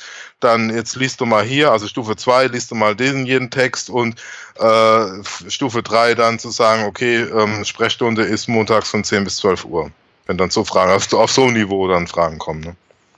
Genau, und also besten Dank, das hätte ich nie besser zusammenfassen ja, können. Alles gut. Aber ähm, ich habe es vor allem eigentlich hier drin um, ich glaube, zwei Sachen. Einerseits beim der Artikel mit den wenigen Zeichen, die er hat, ob er jetzt bei SAP liegt oder nicht, gut einordnet, wo man da gerade ja, so ist. Genau. Ne? Und andererseits, weil er auch, glaube ich, aber das ist dann vielleicht auch was fürs zweite Bier, das weiß ich gar nicht, weil er, wenn wir das jetzt wirklich machen wollen würden, sehr gut analysieren lässt und viel viel auch bietet, wenn es darum geht, was ist denn unser Verster Verständnis von Lernen, wenn wir über Teaching Bots sprechen. Ja, also was, genau, ja. so das, das wäre, glaube ich, auch so ein klassisches Thema für dich, wahrscheinlich schon beim ersten Bier. Ähm, was, mein was, erstes Bier ist leer. Ja, siehst du, dann was, was liegen denn für, für implizite und auch explizite Annahmen darüber oder dahinter, was Lernen und Lehren tatsächlich ist, was die Rolle von Technologie dabei ist ähm, und, und wie wir uns das sozusagen in Anführungszeichen als SAP, als HPI, als ähm, wie, wie, wie hieß er, als, als äh, Ashok ähm, Girl äh, vorstellen mit, mit Jill und dem Teaching Assistant. Also so, ich glaube, da steckt wahnsinnig viel drin und deswegen ist es überhaupt auch hier drin, weil als ich es gelesen habe, dachte ich auch so, okay, die eineinhalb Minuten, die du brauchst, um das zu lesen, schaden die jetzt nicht. Aber im Verlauf dieser sechs Levels wird einem dann nochmal klar, und die gibt's ja sozusagen auch auf, auf vielen Ebenen, so in, in dieser, wie soll ich sagen, der Softwareentwicklung, dass du von diesen Levels sprichst, sprichst ähm, wo, du, wo du einsteigst und was du sozusagen steuern kannst. Das hier ähnlich. Dabei merkt man relativ schnell, mir ging es zumindest so, dass du das durchliest und sagst, das ist für mich nicht das, worüber ich eigentlich spreche, wenn ich von Lernen spreche. So. Und ich glaube, das ist dann auch ein Stück weit vielleicht Haarspalterei, aber dann irgendwie doch wichtig, weil es dann, weil es dann eben schon auch um den größeren Narrativ geht. Wer wird von wem wie abgelöst? Was ist denn jetzt wichtig? Was ist der Megatrend für 2020 und so weiter? Und deswegen ist, ist der Artikel eigentlich auch nur in die Shownotes gerutscht, weil das, äh, weil das hier irgendwie dann doch hilft. Ja, es hilft, weil, ähm, das hast du ja vorhin so ein bisschen angedeutet, er diese großen Fragen aufwirft. Also was ist unser Verständnis von Lehren und Lernen? Was sind die, Achtung, böses Wort, was sind die Werte dahinter? Mhm. Ne? Was ist das Menschenbild? Genau. Ne? Und darum, und, und das ist wirklich äh, Stoff für äh, drei Kästenbier oder, oder, oder äh, viel, viele, viele lange Podcasts, weil ähm, ich will nur an einem Beispiel deutlich machen. Also wenn wenn ähm, zum Beispiel ähm, auf Stufe 6 ne, mit diesem äh, Learning Coaching, individuelles Coaching, du dann irgendeinen Vorschlag bekommst, dann kann es ja auch sein, dass du sagst, nee, mache ich nicht. Also und da, da, da geht ja bei diesem Menschenbild auch immer. Es geht ja auch um, und es macht äh, in diesem wunderschönen Buch ähm, Beautiful Risk of Education, macht der äh, Gerd Bister das auch deutlich, es geht auch um Re äh, Resistance, also um, um Widerstand, ne? dass, du, dass du dich dem widersetzen kannst. Und äh, ja, wie, wie gehen wir damit um? Ne? Also das, das, das kommt ja hier überhaupt gar nicht zustande. Aber eigentlich, wenn es um, um ein äh, reflektiertes Verständnis von Lehren und Lernen geht und wenn wir es mit Erwachsenen zu tun haben, dann kann es ja auch mal zu Verweigerungen, Ablehnungen äh, und sowas kommen. Ne? Was, was, wie gehst du damit um? Was, ne, was machst du dann? Ne? Also das sind wirklich, also da kommen wir jetzt in den Bereich der Ethik, aber das ist wirklich wichtig zu diskutieren. Da, wie, wie, wie gehst du damit um? Und du hast natürlich bei dem auf Stufe 1 bis 3, deswegen spielt es ja mhm. auch nicht so eine große Rolle. Ja, das ist keine Interaktion. Richtig, da hast du, hast du überhaupt keine Probleme. Aber das berührt einfach das, weil es geht äh, für mich auch immer stark um, um, um das Menschenbild, was man damit verfolgt. Ne? Und denken wir uns die Menschen jetzt als willfähige, willfähige, formbare, manipulierbare Gesellen oder als selbstbestimmte, autonome, reflektierte Wesen. Das sind ja, das sind ja Richtungsentscheidungen, ne? Und auf wel, äh, wo schlägt das Pendel aus? In welche, in welche Richtung, ne? Und dann hast du aber, dann hast du aber immer, wenn du auch mal bei, bei Diskussionen hörst, ja, der Mensch muss im Mittelpunkt stehen, bla bla bla, aber was für ein Menschenbild haben wir denn überhaupt, ne, wenn wir davon reden? Ne? Und wie konsequent äh, leben wir das dann auch, wenn es jetzt um die Digitalisierung geht? Ne? Genau, und das, das ich, also mein, ich will jetzt hier nicht das Riesenfass aufmachen, ja, aber ist, äh, hast, äh, also deswegen habe ich es ja eigentlich reingenommen, weil man da ja. anhand dieses Dings super geil eben genau dieses Fass aufmachen kann. Deswegen ist es ja hier drin. Ja. Ähm, andererseits habe ich es aber auch aufgenommen mit der Befürchtung, dass wir das Fass dann aufmachen. äh, deswegen, ich glaube, für, für jetzt würde ich es in Anbetracht der Zeit vor allem. Ja, nee, das hat, lassen, kein, aber das, ist, das hat keinen Sinn. Nee, nee, das ist. Aber ähm, ich, mich würde tatsächlich interessieren, ob das nur uns beiden so geht, hier Waldorf und Stettler, oder ob das ähm, tatsächlich auch ein, zwei anderen, die auch zuhören, so geht. Ähm, und mich dazu auch mal über Feedback freuen. Tito, sehe ich auch so. Aber da machen wir mal weiter. Ja, ich würde vorschlagen, den einen machen wir noch, wenn das für dich okay ist. Danach den Rest würde ich hier drin stehen lassen und dann fürs nächste Mal mit rüber retten. Kein Thema. Aber den fand ich tatsächlich noch gut. As you please. Danke. Aber den hier fand ich noch gut ähm, aus dem MIT Technology Review. The Myth of the Skills Gap äh, von Andrew Weaver. Also den, okay. Ich ja. fand den deswegen cool, weil es ja so, so einer der, der, einer der größten Narrative rund um Higher Education, Coding Schools und alles, was da irgendwie mit zusammenhängt, ist, wir würden so gerne so viele Leute einstellen, aber wir können nicht. Weil die sind alle nicht clever genug, nicht skilled genug für das, was wir mit denen machen wollen. Genau. Und da gibt's ja schon den einen oder anderen, der da auch mal dagegen redet. Ähm, also Audrey Waters wäre wieder eine der, der ersten, die mir dazu einfällt, aber auch ähm, so jemand wie Benjamin Doxdata, den wir schon, jetzt schon öfter dabei hatten. Ähm, was den Artikel von Andrew Weaver hier aber unterscheidet, finde ich, ist eine tatsächliche, wie soll ich sagen, mehr oder weniger quantitative Untersuchung, oder was heißt mehr oder weniger? Die haben das untersucht, die haben eine Umfrage gemacht und jetzt mag man über die Validität von Umfragen reden und, reden und all das. Aber ähm, da ist tatsächlich mal nochmal dargelegt, dass es diese Skills Gap, so wie sie ganz oft proklamiert wird, ähm, und wenn wir mehr Zeit hatten, könnten wir es wahrscheinlich irgendwie in Bezug setzen zu den Coding Schools, die jetzt Ende des Jahres pleite gehen werden. Mhm. Die ist, die ist so nicht da. Und das ist, glaube ich, was, was jetzt hier mit Bezug auf die USA untersucht wurde. Ähm, aber was ich auch jenseits der USA auf Kanada und, und auch Westeuropa irgendwie übertragen, also ich wäre mutig genug, glaube ich, das dann auch übertragen zu wollen. Mhm. Ähm, dass, dass es weniger an den STEM-Geschichten liegt, also an, an Informatik und, und Coding und Programmieren, sondern dass es ganz oft eher an den Dingen liegt, die viel elementarer sind, nämlich Rechnen äh, und Schreiben und, und irgendwie komplexe Sachen lesen.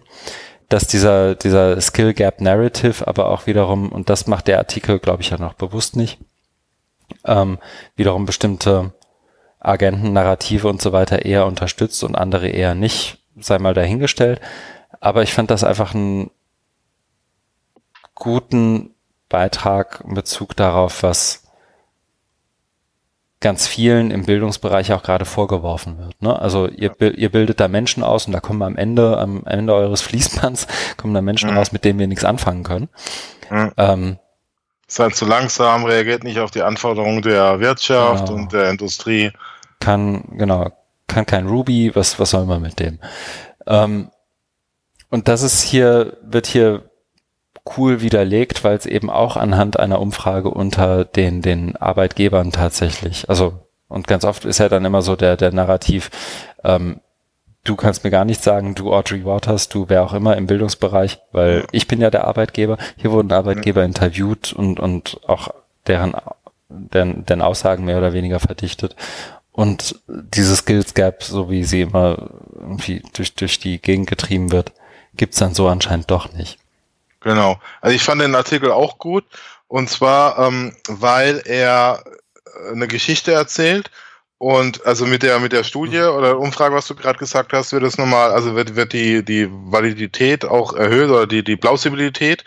Aber ich finde, der macht ein paar schöne Punkte, die eher so, also für mich zumindest, so äh, konterintuitiv sind. Mhm. Äh, und, und, die, und die werden halt wunderbar eingeleitet, ausgeführt, hergeleitet, eben auch durch besagte äh, Umfrage. Das, da fallen mir jetzt zwei Punkte ein. Also das eine war, ähm, also das greife ich jetzt einfach mal aus dem Kontext raus, aber ein Punkt war, wo er dann sagt, oder die Autoren sagen, ähm, dass ähm, oftmals vollkommen unklar ist, welche neuen Skills jetzt äh, überhaupt vermittelt werden müssen. Das heißt ja immer, brauchen New Skills, mhm. am besten Digital Skills, ne? Das ist mhm. ganz großartig, brauchen wir jetzt. Aber was damit genau. Auch super klar umrissen, ja. Ja, genau, super klar, weiß aber keiner, was damit gemeint ist.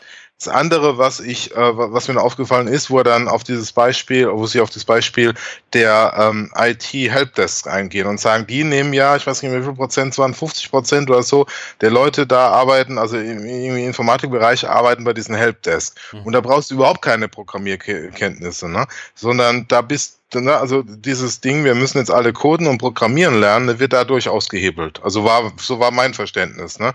Weil ganz viele jetzt äh, in, in den, in den ähm, äh, Helpdesk arbeiten. Die Arbeit hat sich wohl gewandelt. Da kommt irgendwie dieses Beispiel, dass früher ganz viele Leute immer angerufen haben oder gemailt haben, ich weiß mein Passwort nicht mehr. Ne? Uh, please uh, reset my password. Das kenne ich aus eigener Erfahrung auch gut. Es hat, ist jetzt irgendwie besser geworden, weil es eben Passwortmanager und sowas gibt. Aber die haben immer noch viel zu tun, die Helpdesks. Und ja. im Helpdesk brauchst du keine Programmierfähigkeiten. Ne? Und Helpdesks sind äh, eine, genau so um was, das sind eine der größten Arbeitgeber überhaupt also äh, Beschäftigungsfelder noch und da bin, bist du wieder bei diesem Thema ähm, Angebot, Nachfrage, Marktwirtschaft und so weiter, ne? was ja auch immer da bedient wird mit dem Narrativ Skill Gap, was du ja angesprochen hast. Ne? Wir brauchen ganz neue Arbeitsplätze und so weiter und so fort. Aber wenn du de facto hinguckst, dann sind es ja ganz viele Leute, die im, im, im Helpdesk-Bereich arbeiten und da brauchst du 0,0 Programmierung. Also habe ich es verstanden. Das fand ich halt ein schöner Punkt, weil er eben aus dem aus dem Feld da kommt, ne, Arbeitgeber, wie du auch sagst, und und dann praktisch das mit den eigenen Waffen schlägt. Ne? Da kommt eben nicht so ein Schlaumeier von außen her und, und redet da, redet darüber, sondern das ist ja einer aus dem, aus dem Inner Circle, der da im, im, in diesem Club da Mitglied ist. Und das, das, genau. das hat genau. mir gefallen, ne? weil, weil das, das wurde halt wirklich, wirklich schön, schön hergeleitet und, und an den Punkten da, da deutlich gemacht. Genau, das ging, das fand ich nämlich auch cool und ich habe gerade nochmal nachgeguckt, 15 Prozent aller Computer Helpdesk Jobs demand Programming. Ich glaube, ja, mein was, 15. Genau, was, obwohl es eben einer der größten Arbeitgeber ist. Ich glaube, der genau. so gerade mit Bezug auf das, was wir vorher hatten, den, den SAP-Beitrag, ist wahrscheinlich das Argument von vielen dann zu sagen, äh, Helpdesks werden eh obsolet in dem Moment, wo wir AI haben. Und das würde ich, glaube ich, bis zum gewissen Grad auch unterschreiben, dass die zumindest viel davon können, was gerade Helpdesks machen. Aber dann kommt halt eine, eine neue Aufgabe für Helpdesks, weil, keine Ahnung, die AI spinnt oder was auch immer. Ähm, und dazu kommt noch, dass, wie soll ich sagen, das MIT steht ja nicht in Verdacht, irgendwie eine Agenda gegen STEM oder Coding zu pushen. Ne? Sagen wir es mal so. Und wenn die und dann auch in Person von Andrew Weaver ähm, rausgehen und sagen, guck mal, das ist jetzt so und das haben wir rausgefunden, dann kann man das, glaube ich, auch nicht, wie soll ich sagen, dann, dann so wie wir das dann in anderen Bereichen, also ich verstehe, dass man das bis zum gewissen Grad jemanden, der aus dem Bildungsbereich kommt, unterstellt, dass er sich sowas dann halt so drehen würde, damit es irgendwie in sein Narrativ passt. Ja. Ne, sind wir in Anführungszeichen ja auch nicht frei von. Aber das kann man so, so dem Technology Review oder Andrew Weaver, glaube ich, nicht unterstellen in dem Fall. Allein deswegen finde ich es lesenswert. Ja, sie gehen halt äh, auch empirisch vor und die mhm. sagen äh, einerseits eben dieser Hype um, um New äh, Skills und es wird alles ganz anders da und es entstehen vollkommene äh, neue Berufsbilder und, und Leute brauchen dafür ganz neue Fähigkeiten, aber dann guck mal genau hin.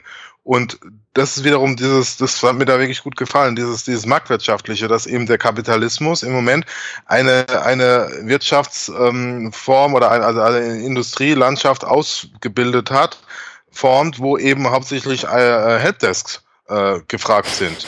Ne? Also das, das ist so der Widerspruch. Ne? Einerseits wird da gefordert, wir brauchen ganze, aber die Marktwirtschaft gibt es ja noch gar nicht her. Ne? Und das ist ja unser bestimmendes Wirtschaftssystem. Das heißt, die Marktwirtschaft mhm. hat ja noch gar nicht jetzt irgendwelche äh, High Potential, Super Programming Berufszweige ausgebildet, sondern Helpdesks. Und da arbeiten die Leute. Das ist ja, das ist ja der, der, der Stand der Dinge im Moment. Das ja. fand ich gut, weil das, das wird einfach demystifiziert und dechiffriert und, und runtergebrochen, sagen, so läuft es. Und dafür brauchst du im Helpdesk, guck mal ganz genau hin, da wie du 15% äh, Demand äh, Programming. Die anderen, ne, machst du einfach nur äh, Antworten. Ja, hier dein Passwort kannst du so und so zurücksetzen. Guck mal da ein FAQ nach und so. Was halt so Helpdesks machen? Tickets bearbeiten. Ja, genau. genau. Und jetzt könnte man ja noch ganz ganz blöd daherkommen und sagen, wenn die Ausbildung besser wäre, bräuchte man weniger Helpdesk-Mitarbeiter, ja. wenn das Programm besser wäre. Ja, da kannst du wieder sagen, die Leute müssen halt programmieren lernen, damit sie wissen, wie man ihre, wie man Passwörter so. macht. Ne? Genau. Das, das, das, dadurch, aber das ist, das, da beißt die Katze sich in den Schwanz, das, das, das ist eine Milchmädchenrechnung. Ne? Klar. Ich wollte es auch hier nur aufnehmen. Ich muss die Kapitelmarke setzen, weil ich oh. los muss. Ja, ich bin jetzt. Oh, ich höre da ganz, Druck raus. Ich oh, habe ja. gerade jetzt warm geredet. Das kriegen wir äh, ich, ich ja eigentlich auch. Ich nicht so provokant genug war. genau. Nach, frei nach Morosow. ähm, nee, wir, haben noch, gut. wir haben noch vier Sachen drin, die auch allesamt mehr oder weniger lesenswert sind. Ähm, die lasse ich mal drin. Vielleicht können wir beim nächsten Mal noch aufgreifen. Ein, zwei Sachen würde ich tatsächlich gerne mit rüber retten. Ja, schiebst Lass uns das mal, genau, schiebe ich dann hoch. Deswegen scheuche ich dich jetzt durch die Rubrik größter Blödsinn der Woche. Es ist Sommerloch, ne? Ich hab nix. Mm, nee, ich auch nicht. Dann bleibt uns nur noch zu sagen, was du tun wirst. Ich habe gar nichts, ich sehe gerade, ich habe, warum habe ich denn da nichts reingeschrieben? Das ist, wahrscheinlich tust du nichts. der war gut. Äh, ich soll ich mal meinen Kalender gucken, aber ja, ähm, wann, wann, wann machen wir wieder hier so ein. Nächste Woche würde ich sagen, oder? Okay, ja, das sieht, das sieht ganz gut aus. Also ich ähm, habe ähm, dann erst übernächstes Wochenende was. Also wisst es, äh, ich muss noch ein paar Dinge abarbeiten, da ist, mhm. da ist ruhig, aber dann, dann, dann geht's ja im September, das ist ja der klassische Tagungsmonat, da kommt dann, da kommt dann eins nach dem anderen. Also viel habe ich jetzt auch nicht, dann, dann machen wir, halten wir es auch kurz. Genau, bei mir ist nämlich auch wenig. Das Einzige, was ich machen werde, was irgendwie hier relevant ist, ist, glaube ich, den Workshop weiter vorbereiten, den wir am 11.9. in Berlin haben. Aber ah, das können wir auch nächste Woche nochmal besprechen. Da war ja was. genau. Das besprechen wir dann nochmal, Herr Daimer. Reminder. Äh, ja, ja, ja, sehr gerne. dann, ähm, wie immer, Feedback wahnsinnig gerne. Auch gerne sowohl Gutes als auch Schlechtes. Immer her damit. Und vielen Dank fürs Zuhören. Besten Dank an dich, Markus, und wir hören uns nächste Danke Woche. Zurück. Ja, gerne. Mach's gut, bis dann.